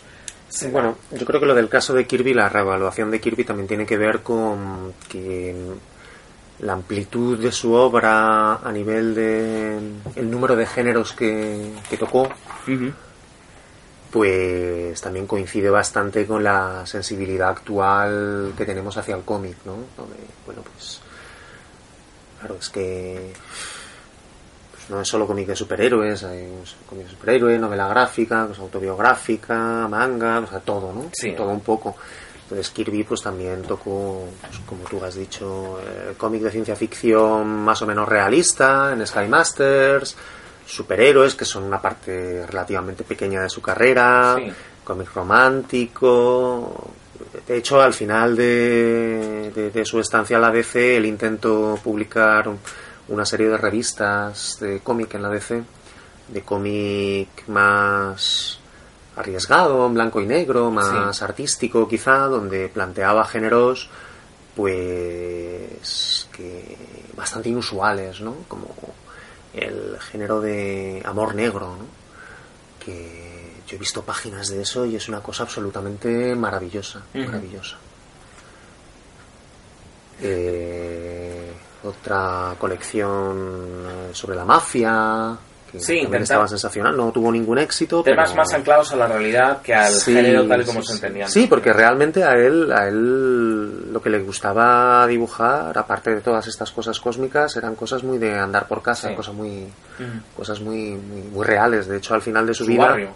claro, es una de esas personas que empieza a tener la necesidad de, de expresar historias propias, historias de, pues de su infancia, ¿no? Que, bueno, también es un poco lo que le pasa a la gente cuando crece, ¿no? De hecho, su último cómic es un cómic de 6, 7 páginas hiperrealista en el que habla de su infancia en, en este barrio, bueno, está al lado del, ah, del barrio italiano. en- Ujú. o sea, es el mismo barrio de, de, de Scorsese. Sí, Sí, Brooklyn. sí, sí. No, no es Brooklyn. No, no, no era... Me parece que no es Brooklyn. Parece que está en la, en la misma isla, no me acuerdo cómo se llama. Pero bueno, por ahí. Es- Mm. esto de, de la recuperación que hacen unos autores eh, actuales dedicados a otro tipo de cómic, de autores antiguos, que se dedican a cosas totalmente diferentes, también lo vemos muy claramente en, por ejemplo, la reivindicación que hace gente como Chris Ware, Sí, como Seth, como Joe Matt, de Gasoline Alley, de Peanuts, sí. de Crazy Cat, hasta el punto de que las reediciones que han dado a conocer a Sí. toda la nueva generación Están a cargo de esta gente. Claro, las diseñan ellos. Y también es interesante ese fenómeno, ¿no? Como de repente obras que la gente mencionaba de oídas, que es verdad que Sí. alguien muy enterado, por ejemplo, de Comic Journal, pues todas las tiras clásicas eh, tipo Crazy Cat, eh, Gasoline Alley y demás están. Pero el gran público no podía leer ninguna de ellas hasta que la propia Fantagraphics Claro. empezó a reeditarlas y se, y se, mm, se reevaluaron de nuevo Claro. a una, eh, bajo una nueva luz que es la luz de la conciencia autoral. Entonces, que Chris Ware diga, no, no, eh, yo me siento Sí. parte de una línea que empieza en Gasoline Alley. Sí, sí. Eso hace que obras que en su momento eran vistas como pues, un entretenimiento intrascendente, de repente eh, obtengan un peso específico dentro Bueno, de la hecho, historia del medio. El, el caso de estas obras es curioso. Por ejemplo, si coges el caso de, de Crazy Cat, ¿no? Porque, a ver, Crazy Cat, igual que todas las páginas dominicales o todas las tiras, eran publicados, pues, eh, la página dominical del domingo, las tiras todos los días. Pero claro, luego eso no era recopilado.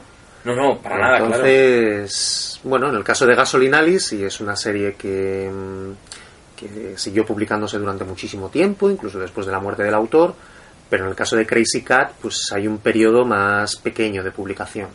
En el momento en el que Crazy Cat eh, se publicaba, evidentemente no había ningún canon del cómic ni nada parecido, pero Crazy Cat es uno de los pocos ejemplos de cómic que era muy prestigioso intelectualmente, más que nada porque lo leían James Joyce y en una entrevista declaró que le encantaba Crazy Cat Sí, Picasso y también. eh, Cummings y Picasso, ¿no? Luego, claro, en el momento en el que ya dejó de publicarse y ya no se pudo recopilar, pues todo el mundo se olvida de Crazy Cat, hasta muy recientemente, ¿no? Tampoco fue una serie muy popular. Siempre Mm. se dice que se mantuvo en, en- en su página por insistencia del propio editor. Sí, Pero Hearst. es muy curioso porque, sin embargo, Príncipe Valiente, Flash Gordon, Mm.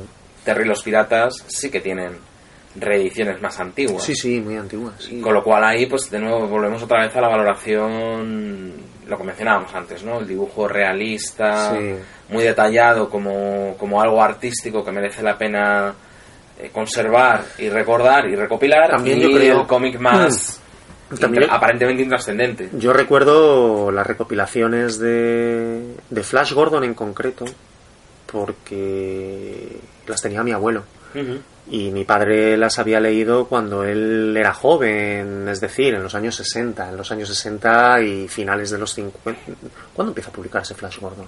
No, Flash Gordon empieza... Es mucho más antigua, ¿no? Es- Sí, empieza 40, a lo poco, mejor, sí, ¿no? eh, los 40, poco. Eh, Príncipe Valiente, creo recordar que empieza en el año 37, pues poco después empieza Flash Gordon. Pues estas reediciones de las que hablo deben de ser de finales de los 50, principios de los 60. Entonces, claro, el hecho de que haya una reedición de un cómic quiere decir que Claro. ya hay un canon en Exacto. el aire, ¿no?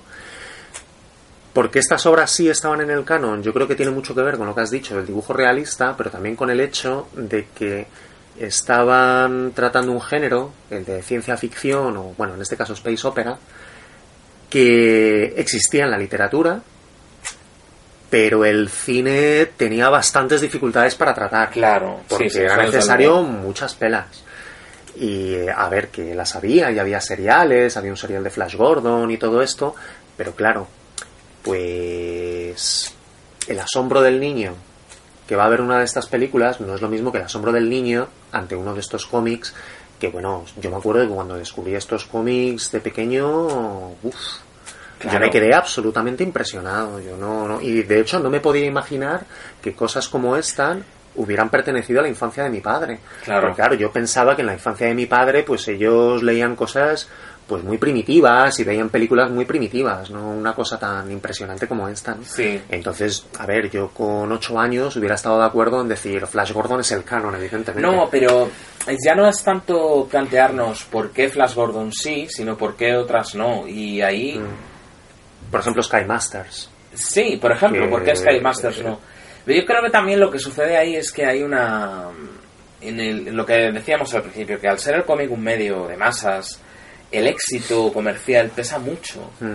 Y claro, a fin de cuentas, Caniff, eh, Raymond y Foster fueron absolutos triunfadores que ganaron muchísimo dinero haciendo eso y sus tiras se publicaron en muchísimos periódicos frente a Crazy Cat que no tanto. Aparte, es verdad que Crazy Cat es una cosa muy rara que no tiene referentes, que puede entender una persona si tiene una amplitud de miras porque enseguida te das cuenta de que en realidad no hay nada que entender, No, sino que es una experiencia más bien Claro. eh, sensitiva o estética si quieres pero estas grandes historias, esta saga Río del Príncipe Valiente y de Flash Gordon, claro, eran mucho más accesibles y fueron mucho más comerciales.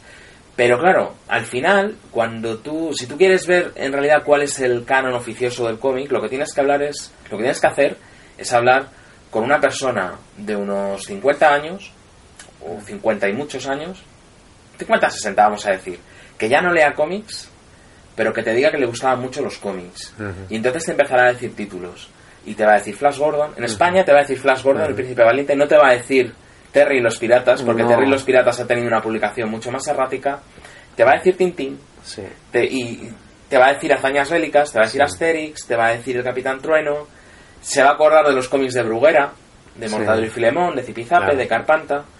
Y ese es el, ese, en es España, el canon. eso es lo que pasa por ser el canon, por lo menos el canon entendido como eh, una lista de obras cerrada y conservadora, ¿no? De, Mm. de esos cómics que han trascendido y que, y que están en la memoria colectiva. ¿Por qué esos? Pues ya te digo, yo creo que es por, por una Por cuestión... nostalgia. Y por nostalgia también, claro, por supuesto. Es decir, hoy en día, cuando la gente se acuerda de esos cómics, te dicen que son maravillosos, en realidad hace décadas que no los leen. Y ahora ya no se hacen cómics como antes. No, claro, ahora ya no, ¿Qué van a decir? antes. no tienen ni idea de qué cómics se hacen ahora, pero desde luego no son tan buenos como los que yo leía cuando era pequeño Si y queremos, estaba ahí si queremos pasando- saber cuál es el canon de los cómics, hay que preguntar a Carlos Jiménez. bueno, Carlos Jiménez, aunque sea autor de cómic, es este perfil, ¿no? Es una Sí, persona nos consta que... que... no ha leído cómics bastante desde hace tiempo. 30 años, claro, bueno, de sus amigos, pero sí que es una persona que une y es muy es muy significativo porque él es un autor que revoluciona el concepto Sí, de lo sí, que sí. es un cómic y empieza a hacer una serie de cómics sin apenas referentes orientados a un público adulto. Bueno, sin embargo, eso- su memoria, los cómics que a él le parecen importantes Sí. y buenos, son todos los que leyó en su infancia. Pero Es eso, curioso. eso, eso es común a todos, a todos los cánones o a todas las listas. En el cine también pasa lo mismo, ¿no? Al hablar de ahora del canon de Carlos Jiménez, pues me acuerdo del canon de José Luis García, también es muy divertido, Bueno, ¿no? claro. Porque básicamente, pues empieza donde tiene que empezar en el cine mudo, pero acaba en David Lynch, que es lo más avanzado Oye, a lo que ha, y gracias. a lo que ha llegado al cine. Y gracias, ¿no? Pero vamos, de David Lynch habrá visto Terciopelo Azul y a partir de ahí ya de, creo que lo confesaron alguna El vez, que a partir de Terciopelo Azul, el hombre gusta. elefante ya no vio más, ¿no? Claro. Entonces, bueno, pues, pues es, un, es un poco esto también lo que, lo Sí. que pasa con el canon, ¿no? Y con respecto al cómic, pues, a ver, ahora por ejemplo me ha venido a la cabeza mm, el libro que ha publicado recientemente Iván Pintor, Figuras del cómic, que lo estoy leyendo ahora y claro, pues evidentemente no es lo mismo el canon de Carlos Jiménez que el canon de Iván Pintor. No, no, El claro. canon de Iván Pintor te estalla la cabeza. Porque, no sé, o sea, yo llevo estudiando el cómic mucho tiempo, pero la mitad de los cómics de los que habla yo no había oído hablar de ellos en mi vida. Pero por, no porque sean especialmente desconocidos o que porque sea una persona que busque cómics muy rebuscados, sino porque tiene una sensibilidad que le lleva pues al cine japonés, al cine francés, a mm, bueno, pues una serie de códigos estéticos que, que a él le interesan mucho y que, y que los va buscando también en el, Sí. en el cómic y evidentemente los encuentra pues en, en títulos no tan conocidos. Yo estoy aprendiendo mucho de Soyo Manga gracias a él. Claro, sí, bueno, eso. Claro, el Soyo Manga le pasa como, como lo que comentábamos antes del cómic español dirigido a, a niñas. Que siempre se ha visto como algo menor. Sí, sí, también. porque son románticos la mayor parte de ellos y esto... Sí, porque están orientados a un público femenino. Si es Sí, que es sí, sí. eh, puro prejuicio y, y volvemos otra vez a cómo el canon se ha construido siempre desde el aficionado experto que suele ser masculino. Entonces los cómics que claro. se... Claro, tú dices... Buah, Sailor Moon es que es una mierda. Bueno, Bueno, eh, es una mierda porque no te gusta. no, no, bueno, pero quiero decir que cuando dice que Sailor Moon es una mierda, en realidad lo que se están refiriendo a que es A un que TVO para niñas, pero seguramente, sin ser un cómic que a mí me guste especialmente, no es peor que Caballeros del Zodiaco. Yo, es ahí a donde yo quiero llegar, porque muchas veces también, claro, el debate de la calidad eh, siempre es tramposo, porque es Sí, un no, criterio bueno. demasiado subjetivo. Ver, yo creo que. A ver, supongo que la calidad es un criterio importante de cara a incluir un título en un canon. Sí, sí, lo es. Pero yo creo que el, el canon no es defendible por la calidad. Si se puede defender algo en el canon es la inclusión de títulos cuya influencia sea incontestable y que de alguna manera hayan supuesto un punto de inflexión en algún aspecto narrativo, estético, que haya empezado a ser muy importante después Claro. de entonces. Sí, sí, sí. Entonces, yo creo que el verdadero problema aquí no es si se incluye cómic romántico o no, sino que una de las cosas que estoy aprendiendo gracias a Iván Pintor es que hay algo muy interesante en el shoujo manga, que es que por el hecho de que sean cómics románticos, lo más importante, lo más importante en una historia romántica es el momento de éxtasis. Entonces, eh, hay una cierta tendencia en las autoras y autores de, de manga a, a congelar el Claro. momento, a buscar el, el- el- el momento del gesto sublime y de, de buscar algo que no está tan basado en, en la secuencia constante de acciones, como pues, lo que ha sido tradicional en el Sí. cómic para chicos, sino que esas acciones no son tan importantes, lo importante es el, el momento de éxtasis. Sí. Entonces esto consigue que, que- que haya experimentos en el Soyo Manga a nivel de el uso de la página para congelar la viñeta Sí. o para crear lecturas De la simultáneas de, viñeta, Sí, que es sí. muy importante desde el punto de vista histórico. Sí, esto lo defendió, eh, Roberto y yo hemos estado hace poco en el Congreso Sí. Internacional de, de Cómic de Zaragoza y esto lo defendía precisamente en debate contigo Sí. José Andrés Santiago, Sí, sí, especialista en sí. manga, y defendía Sí, sí. eh, muy vehementemente y con mucha razón desde mi punto de vista la importancia para el lenguaje del cómic del sollo manga y Sí, tiene sí. toda la razón, pero como las cuestiones relativas al lenguaje y a las herramientas o los recursos narrativos y estéticos del cómic es algo mm, relativamente reciente comparado con la simple importancia, Mm. digamos, de, de la historia, del relato en sí y del impacto que eso tiene en el, en el fan, Sí. no son criterios que la gente tenga en cuenta. Es decir, No. un fan te dice que Caballeros del Zodiaco mola mucho y que Sailor Moon no mola nada. ¿Por qué? Porque Sailor Moon no le mola tanto la historia que cuenta. Pero sin embargo, son cómics perfectamente equiparables. Claro. O, bueno, sin ir más lejos. de- de- habla- hablamos de, de importancia histórica, evidentemente Dragon Ball tiene que estar en ese canon. Pero a mí personalmente no me parece un cómic mejor que Ranma, Pero- un pero medio, que que me estar parece por- infinitamente superior. Por o sea, la influencia que, que ha tenido, o sea, es, Claro, es lógico, por ¿no? supuesto. Y luego a mí me pasa también lo mismo con otros cómics, por ejemplo, pues eh, Prometea de Alan Moore. Para mí es mi cómic favorito de Alan Moore y me extraña que el nombre del señor Moore no haya salido mencionado todavía en este podcast.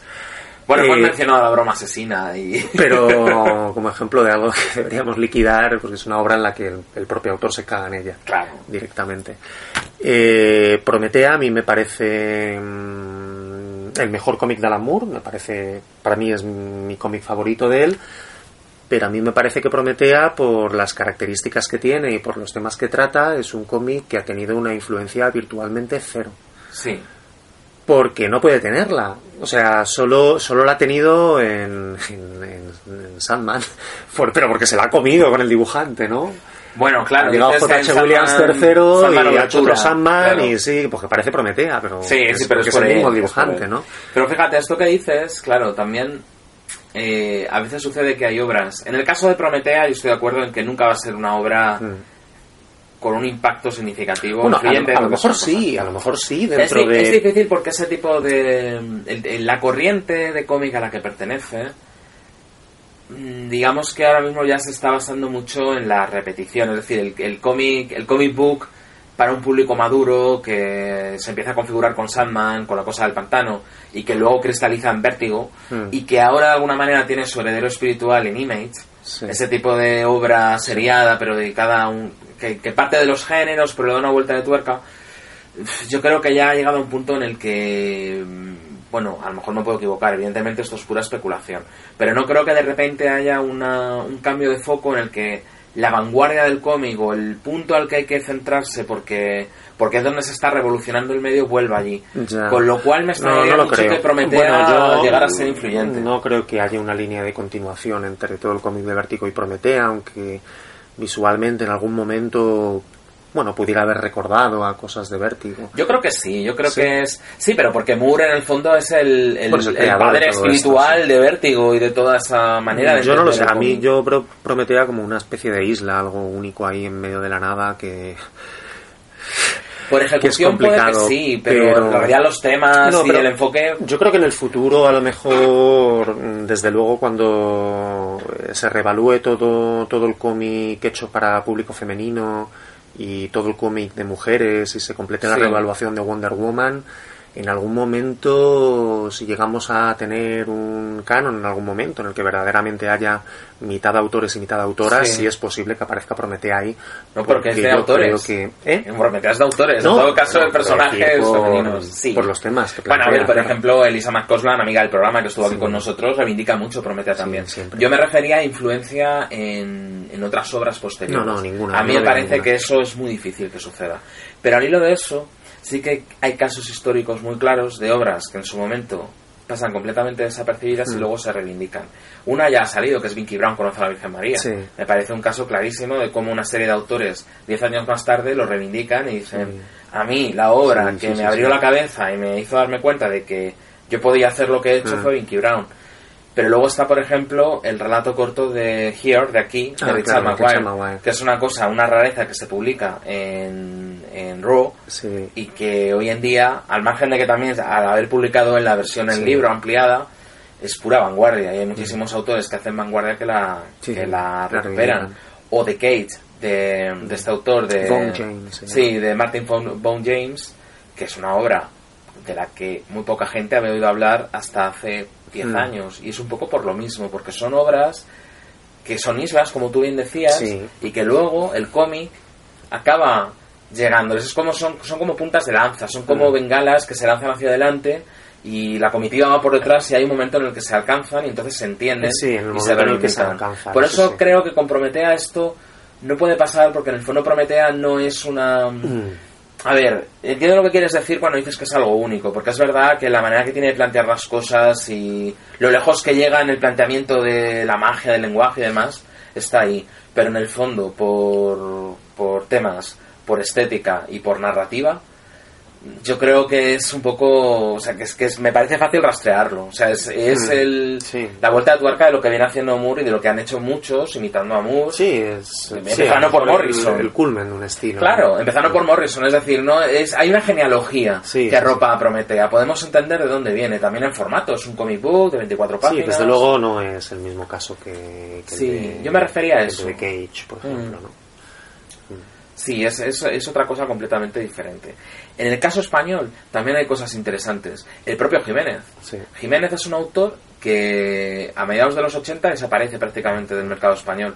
Deja de publicar en revistas, hace cosas para Francia y mucha gente se había olvidado de él. Ya. Hasta que a finales de los 90 y principios de los 2000, Glenad empieza a reeditar su material y le publica cosas nuevas de para Ya. cuello, de los profesionales y de barrio. Y entonces de repente hay toda una generación de autores y de público que dice, va, ¿y esto? Ya. Y lo, lo recupera y lo reivindica. O sea, son casos muy... Todo también curiosos. sería interesante discutir porque algunas obras de autores concretos mm, están más en el canon que otras. ¿no? En el caso de Jiménez es Mm. curioso porque para Cuellos es, no sé, o sea, si hay que hacer una lista de 10 cómics españoles, para Cuellos Tiene que entrar estar, sí o sí, sí, sí, ¿no? sí. Pero ¿por qué para Cuellos y no otras obras de Carlos Jiménez, no? A mí personalmente el Carlos Jiménez más interesante el que bueno es el que más me gusta a mí pero yo creo que el que lo hace un autor más interesante dentro de su generación, para mí son aquellas obras de él en las que eh, se desnuda de una manera absolutamente impúdica, eh, exponiendo eh, su machismo, exponiendo sus cabronías, y bueno, exponiendo una serie de cosas que en una obra autobiográfica dices, hostia, Fíjate, esa es, otra cuestión interesante de la que yo no había pensado hablar en el programa, pero que me parece fundamental también, ¿no? Mm. Dentro de los autores que, se consideran dentro del caso, ¿qué obras? En el caso de Paracuellos, a mí me parece interesante porque el hecho de que Paracuellos, que a mí me parece una obra excepcional y buenísima, esté tan alto dentro de nuestras estimaciones, o bueno, que haya, que haya un consenso tan grande en torno a Paracuellos, creo que hay un paralelismo con respecto a lo que ha pasado en el cine español. ¿no? Porque en el cine español eh, también pasó que, que, bueno, pues pasó que tuvimos una dictadura. Sí, pasó que tuvimos una dictadura y que cuando acabó la dictadura, pues evidentemente con la libertad de expresión que empezó a haber en aquella época, aunque también podemos discutir si era verdadera o no era verdadera, y tú lo sabes muy bien, pues empezaron a hacer películas sobre la posguerra y sobre la guerra civil. ¿Qué pasó? Que algunas de estas películas pues son la hostia de buenas. Como por ejemplo, pues las películas de Víctor Arice, El espíritu de la colmena y el sur, pues, películas sobre represaliados, películas sobre las durezas que tuvo que aguantar la gente después de la guerra civil y claro, cuando pensamos en ¿cuál es la mejor película del cine español? Pues a uno siempre le viene a la cabeza una de estas dos películas que he mencionado. Sí, y de hecho es lo, cuando pensamos, estar en las listas. Cuando, pensamos, ¿qué ¿cuál es el mejor cómic español? Pues muchas veces nos viene a la cabeza para cuellos, ¿no? Entonces, em, a ver, que no digo que, no esté entre las 10 mejores o incluso que sea la mejor, pero que es curioso este caso, ¿no? Sí. También decimos, ¿cuál es la mejor obra del cómic argentino? Dime, Gerardo. ¿Del cómic argentino? Claro, pues todo el mundo te va a decir que el Eternauta. El Eternauta. Sí, sí, sí. ¿Por qué? Tú pregúntalo en Brasil que no conocen al Eternauta. Claro. ¿Por qué? Porque su dictadura fue completamente diferente a la nuestra y a la de ellos. Porque nuestra dictadura, mm, igual que la argentina, pues fue una dictadura absolutamente represiva desde el punto cultural, que la brasileña también, pero Caetano Veloso se exilió en Londres muy cómodamente, claro, claro. ¿vale? No le mataron. Es otra cosa. Y no, no hubo un Lorca como sí lo ha habido en Argentina, que fue el propio Westergel, que, que le hicieron desaparecer. Bueno, ahí, claro, has planteado cosas muy interesantes, porque ahí entramos entonces en el debate del tema, ¿no? De mm. hasta qué punto una obra reivindicada por el tema o por el género y no solamente por su calidad. En el caso de Jiménez es complejo, hay muchos factores. Para empezar, que para Paracuellos fue la primera. fue la primera obra que hizo en esa línea. Segundo, es una obra larga. Muchas de las obras en las que creo que tú estabas pensando son historias cortas, como Rambla arriba, Rambla abajo. Sí, en ciertos pasajes de los profesionales, donde pues Carlos Jiménez expone de una manera muy cruda mm, lo hijos de puta que, que, eran ahí, ¿no? Claro, pero cuando se habla de Jiménez, normalmente se pone muy por encima la, la tríada de obras largas, que, mm. clásicas, que son Barrio, para cuellos y Los Profesionales. Por ejemplo, poca gente te dirá que El Miserere es una de las mejores obras de Jiménez. Y para mí lo es. Mm. Para mí El Miserere es una cumbre y una cosa alucinante en el momento en el que la hace y totalmente adelantada a su tiempo, a su manera más que para cuellos. Para cuellos se adelanta en el tema, pero en cuanto al lenguaje se adelanta mucho más el Miserere. Claro, entramos en un terreno resbaladizo porque también podríamos preguntarnos por qué a las obras humorísticas, salvo a cuatro cosas de Bruguera, les cuesta más entrar en las listas, obtener premios, etcétera.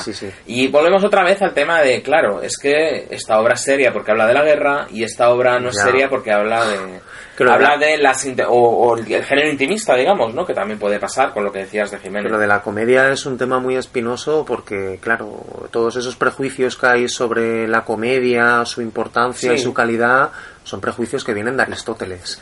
Claro. Entonces, es complicado. Sí, sí, sí, por supuesto. Pero luego, fíjate, ahí, ahí también... Eh, la autobiografía hoy en día es un género podríamos decir predominante o uno de los tres o cuatro géneros predominantes de la novela gráfica española Pero los autores que se adelantaron a eso, como está el caso de Jiménez que hemos mencionado antes, pero hay otro caso clarísimo de autor que estaba olvidado hasta que hay un ecosistema donde encaja, que es Ramón Boldú.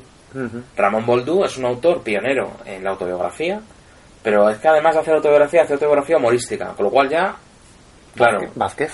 Vázquez igual, las obras autobiográficas de Vázquez, le pasa lo mismo, claro.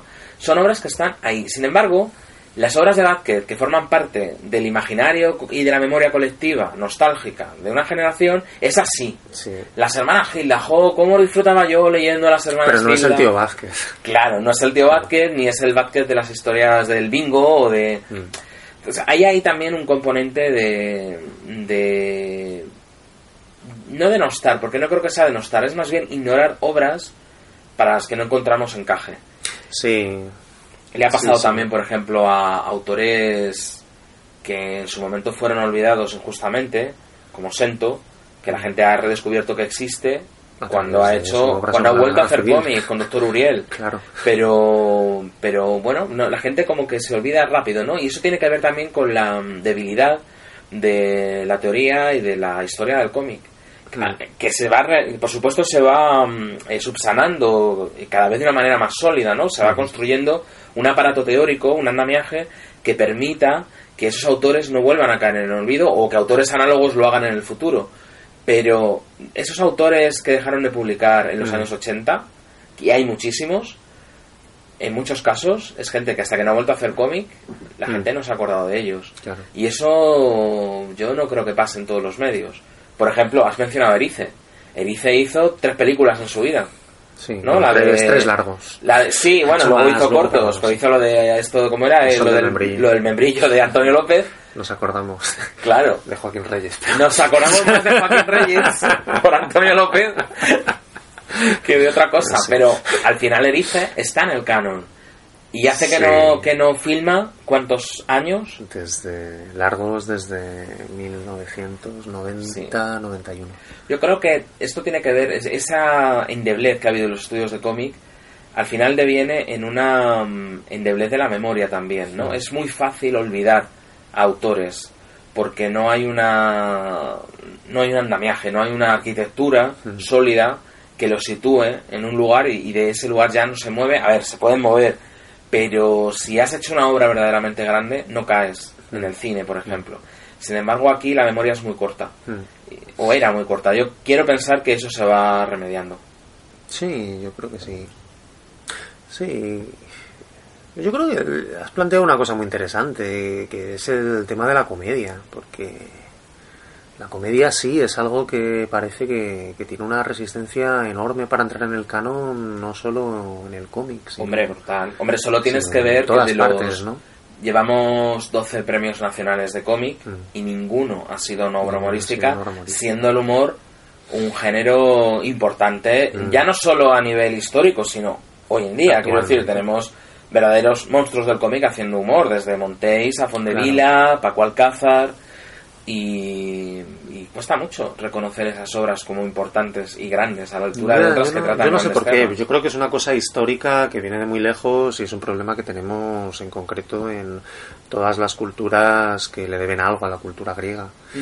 No sé por qué pasa, pero sí es verdad que en otros medios como el cine, o por lo menos en el cine español, hay un poco más de, de mano ancha con esto y yo creo que tiene también que ver con la dictadura porque determinadas cuestiones de índole social solo se podían plantear desde la comedia en, durante la dictadura, sí, ¿no? claro, y además de una Berlanga, comedia. Bardem, exacto, o sea, Berlanga sí está están en el canon, canon, eh, hasta el punto de que, bueno, tú mencionabas a Erice como persona que siempre sale como las mejores películas Sí, del, del eh, cine español. el segundo es Berlanga. Claro, sí, bueno, depende de la lista, pues Buñuel, te pone... Es otro gran Claro. comediante. Totalmente, sí, sí, sí, en Buñuel hay Sí, mucho humor. no, bueno, otra cosa es que bueno, los académicos que crean canones le vean así, ¿no? Pero también porque hay una... Bueno, el, el- a lo mismo, el ¿no? humor- Hay, el humorismo se acepta dentro del surrealismo, ¿no? Porque el Sí. surrealismo ya parece algo serio, ¿no? hay un humorismo con coartada intelectual Es y no eso. lo digo como algo peyorativo ¿eh? porque a mí me, me- me gusta Sí, el humor sí, sí, sí. el humor intelectual no creo que sea algo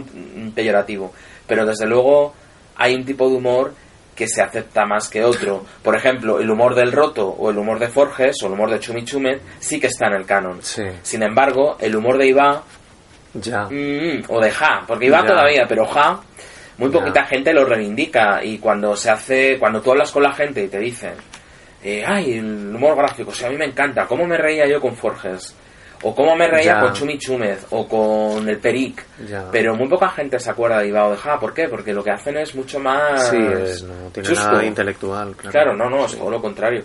Y eso puede pasar hoy en día también, pues con alguien que hace cosas tan absolutamente mm, brutales como querido Antonio, Alberto González Vázquez, Sí, que a mí me parece uno de los mejores autores de cómic de humor de la actualidad y poca gente lo acaba de reivindicar. Sí, sí, Y sí. salen las, no suele salir en listas, ni, ni mucho menos se le dan premios. Sí. Sí, a mí, por ejemplo, me interesa mucho un cómic que se publicó ya hace bastante tiempo.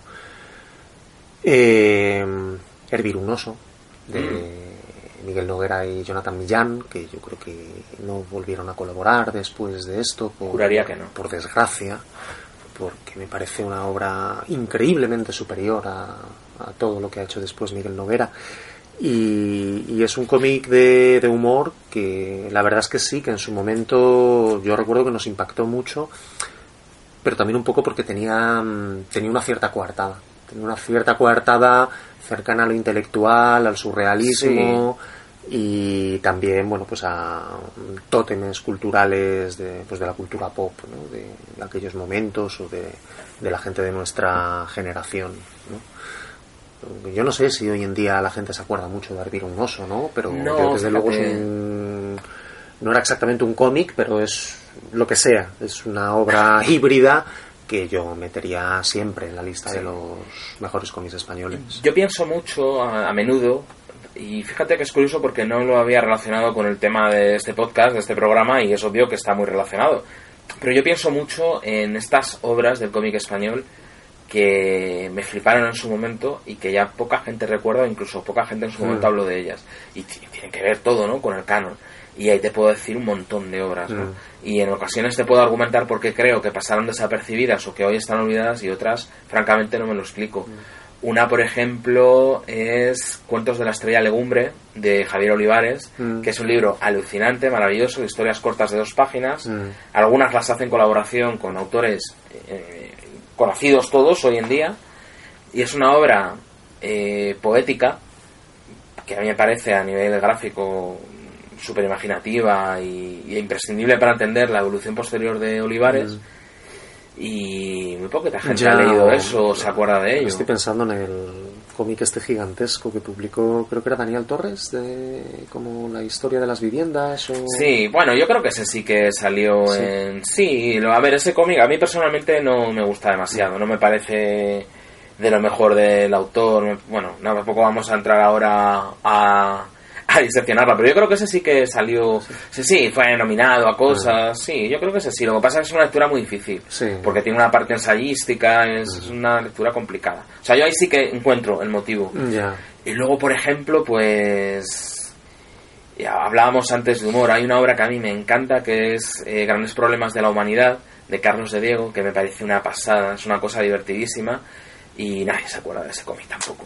Es un- son cosas, Ya. eh, claro, que te cuesta entender por qué, pero claro, también pues tienen que ver muchas veces con la distribución, con... Sí. Volvemos otra vez a la debilidad ¿no? del aparato teórico que está demasiado subordinado al éxito comercial de una obra, porque en muchos casos un estudioso del cómic simplemente se, se le pasan desapercibidas esas obras. Y es una pena. Pero bueno, Sí. algo igual podemos hacer un día un programa de El Contracanon. El contracano. Y recuperar obras que nos hayan gustado y que nos parezcan además importantes a nivel artístico, incluso a nivel de eh, cultural, si quieres, Pues estaría. que, esté- que estaría están completamente bien. olvidadas. Estaría muy bien como tema. A lo mejor deberíamos marcarnos un área geográfica concreta porque si no Sí. la cosa se nos va un poco de las manos. ¿no? Sí, sí, sí. Pues bueno, lo, lo tomamos, Sí. lo anotamos para, Si para el público lo pide, lo hacemos. Exacto, oyentes de, de Pictopía, si queréis este programa, alzad la voz y, y manifestaos. Pues no sé si quieres añadir algo más, Roberto, Sí. pero yo creo que, Sí, que está me bien la cosa. ¿no? mm, Pues pues acabar como acabamos algunas veces haciéndote una pregunta, es el momento del Oh. reto. Vale, una pregunta muy tonta. Eh, no sé.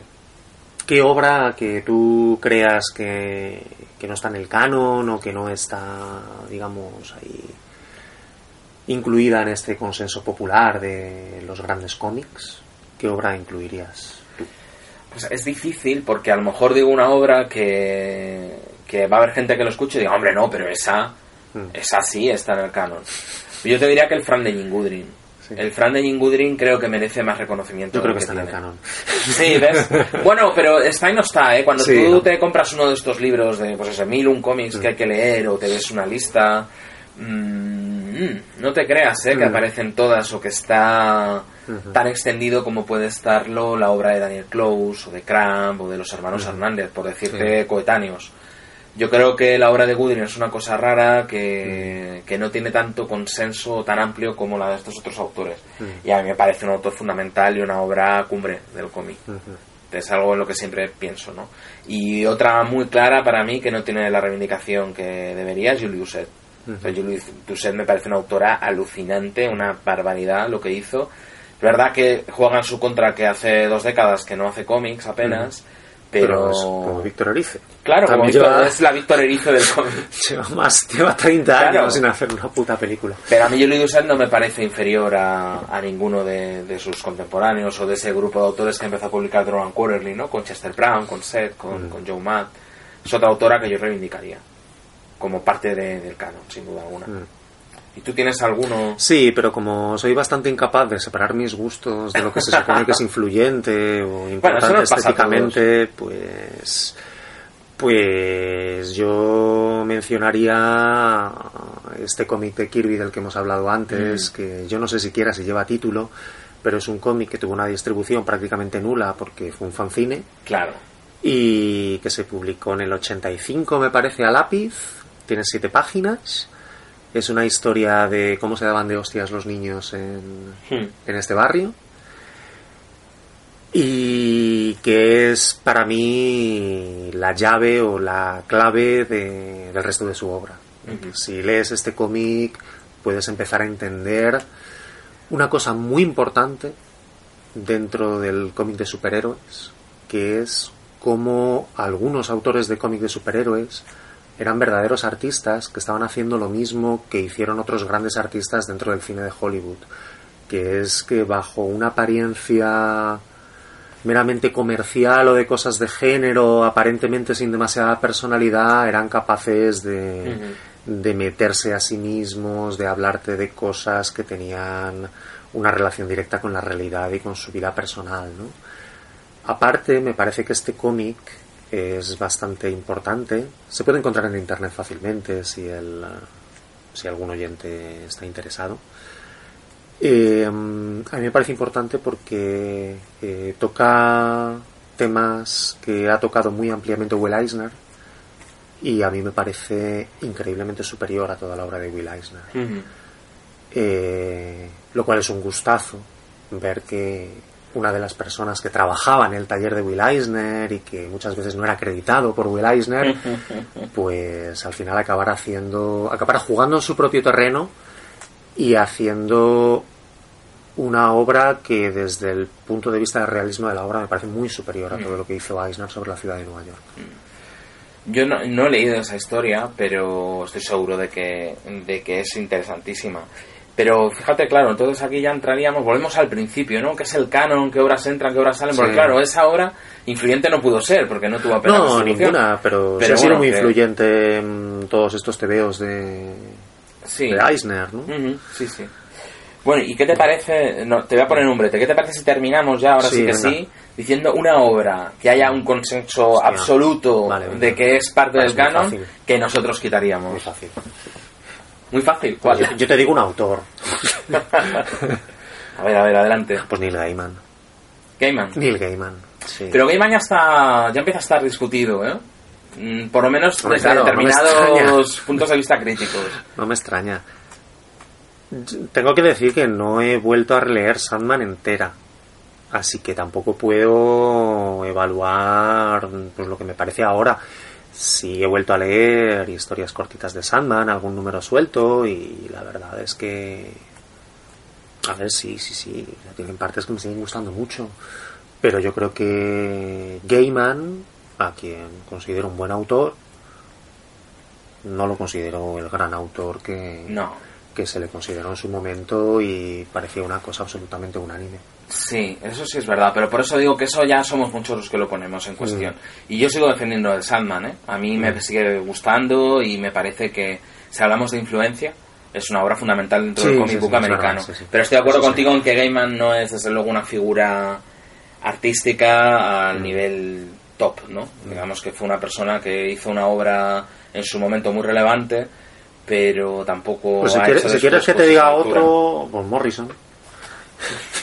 Gran Morrison. ¿Tú quieres que, que- que nos quemen el programa? No, no, pero a ver, a ver, Morrison. Menos mal que nadie sabe Morrison- dónde está el estudio secreto de Pictopía. Morrison como, como figura. A mí hay cómics de Morrison que, que me revientan la cabeza Sí. y que yo mato por ellos.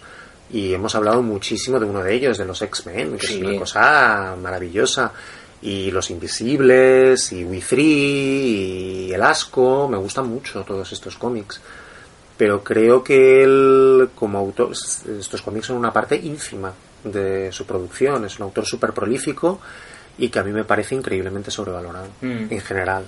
Me parece, pero, pero por otras razones diferentes a las de Gaiman. A mí me parece que Morrison tiene obras que son mm, buenísimas y sin embargo creo que, que hay, hay, hay un abismo de calidad entre unas y otras obras. Pero como digo, pues al final est- estoy hablando de calidad cuando no debería hablar No. de calidad ni de mis gustos porque aquí no estábamos discutiendo eso.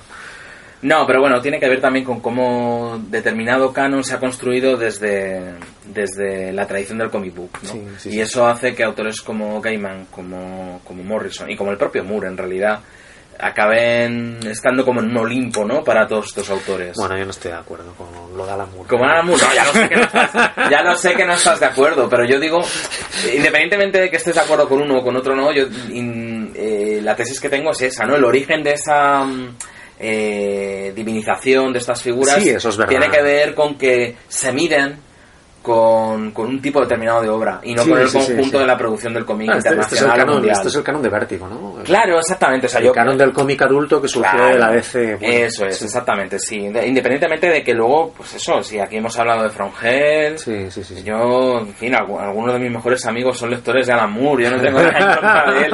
No, bueno, pero sí que creo que está sobredimensionado si lo comparamos con figuras, pues yo qué sé, pues eh, como Osamu Tezuka, o sea, pues lo siento, pero no lo veo a esa altura, o como los hermanos Hernández, o como el propio Chris Ware. Pero mm, igual esto es debate para otro programa. Esto sí, Sí, sí, esto... esto da para mucho porque aquí vamos a tener un enfrentamiento de verdad. Aquí puede, esto puede ser el principio del fin de Pictopía. Igual de aquí salen dos podcasts diferentes del que ya monologamos, cada uno por nuestro No, lado. lo que pasa es que a lo mejor Alan Moore también era más importante mm, desde un punto de vista canónico dentro del mundo del cómic cuando se empezó a introducir el término de novela gráfica. Porque realmente mm, la tradición con la que está jugando Moore no es una tradición de cómic, es una tradición novelística. Bueno, hasta cierto punto también juega con la del cómic. En obras como Sí, no, no, Man sí. o luego Supreme está jugando Sí, también sí. con eso, Watchmen. ¿no? Sí, sí, es verdad, pero.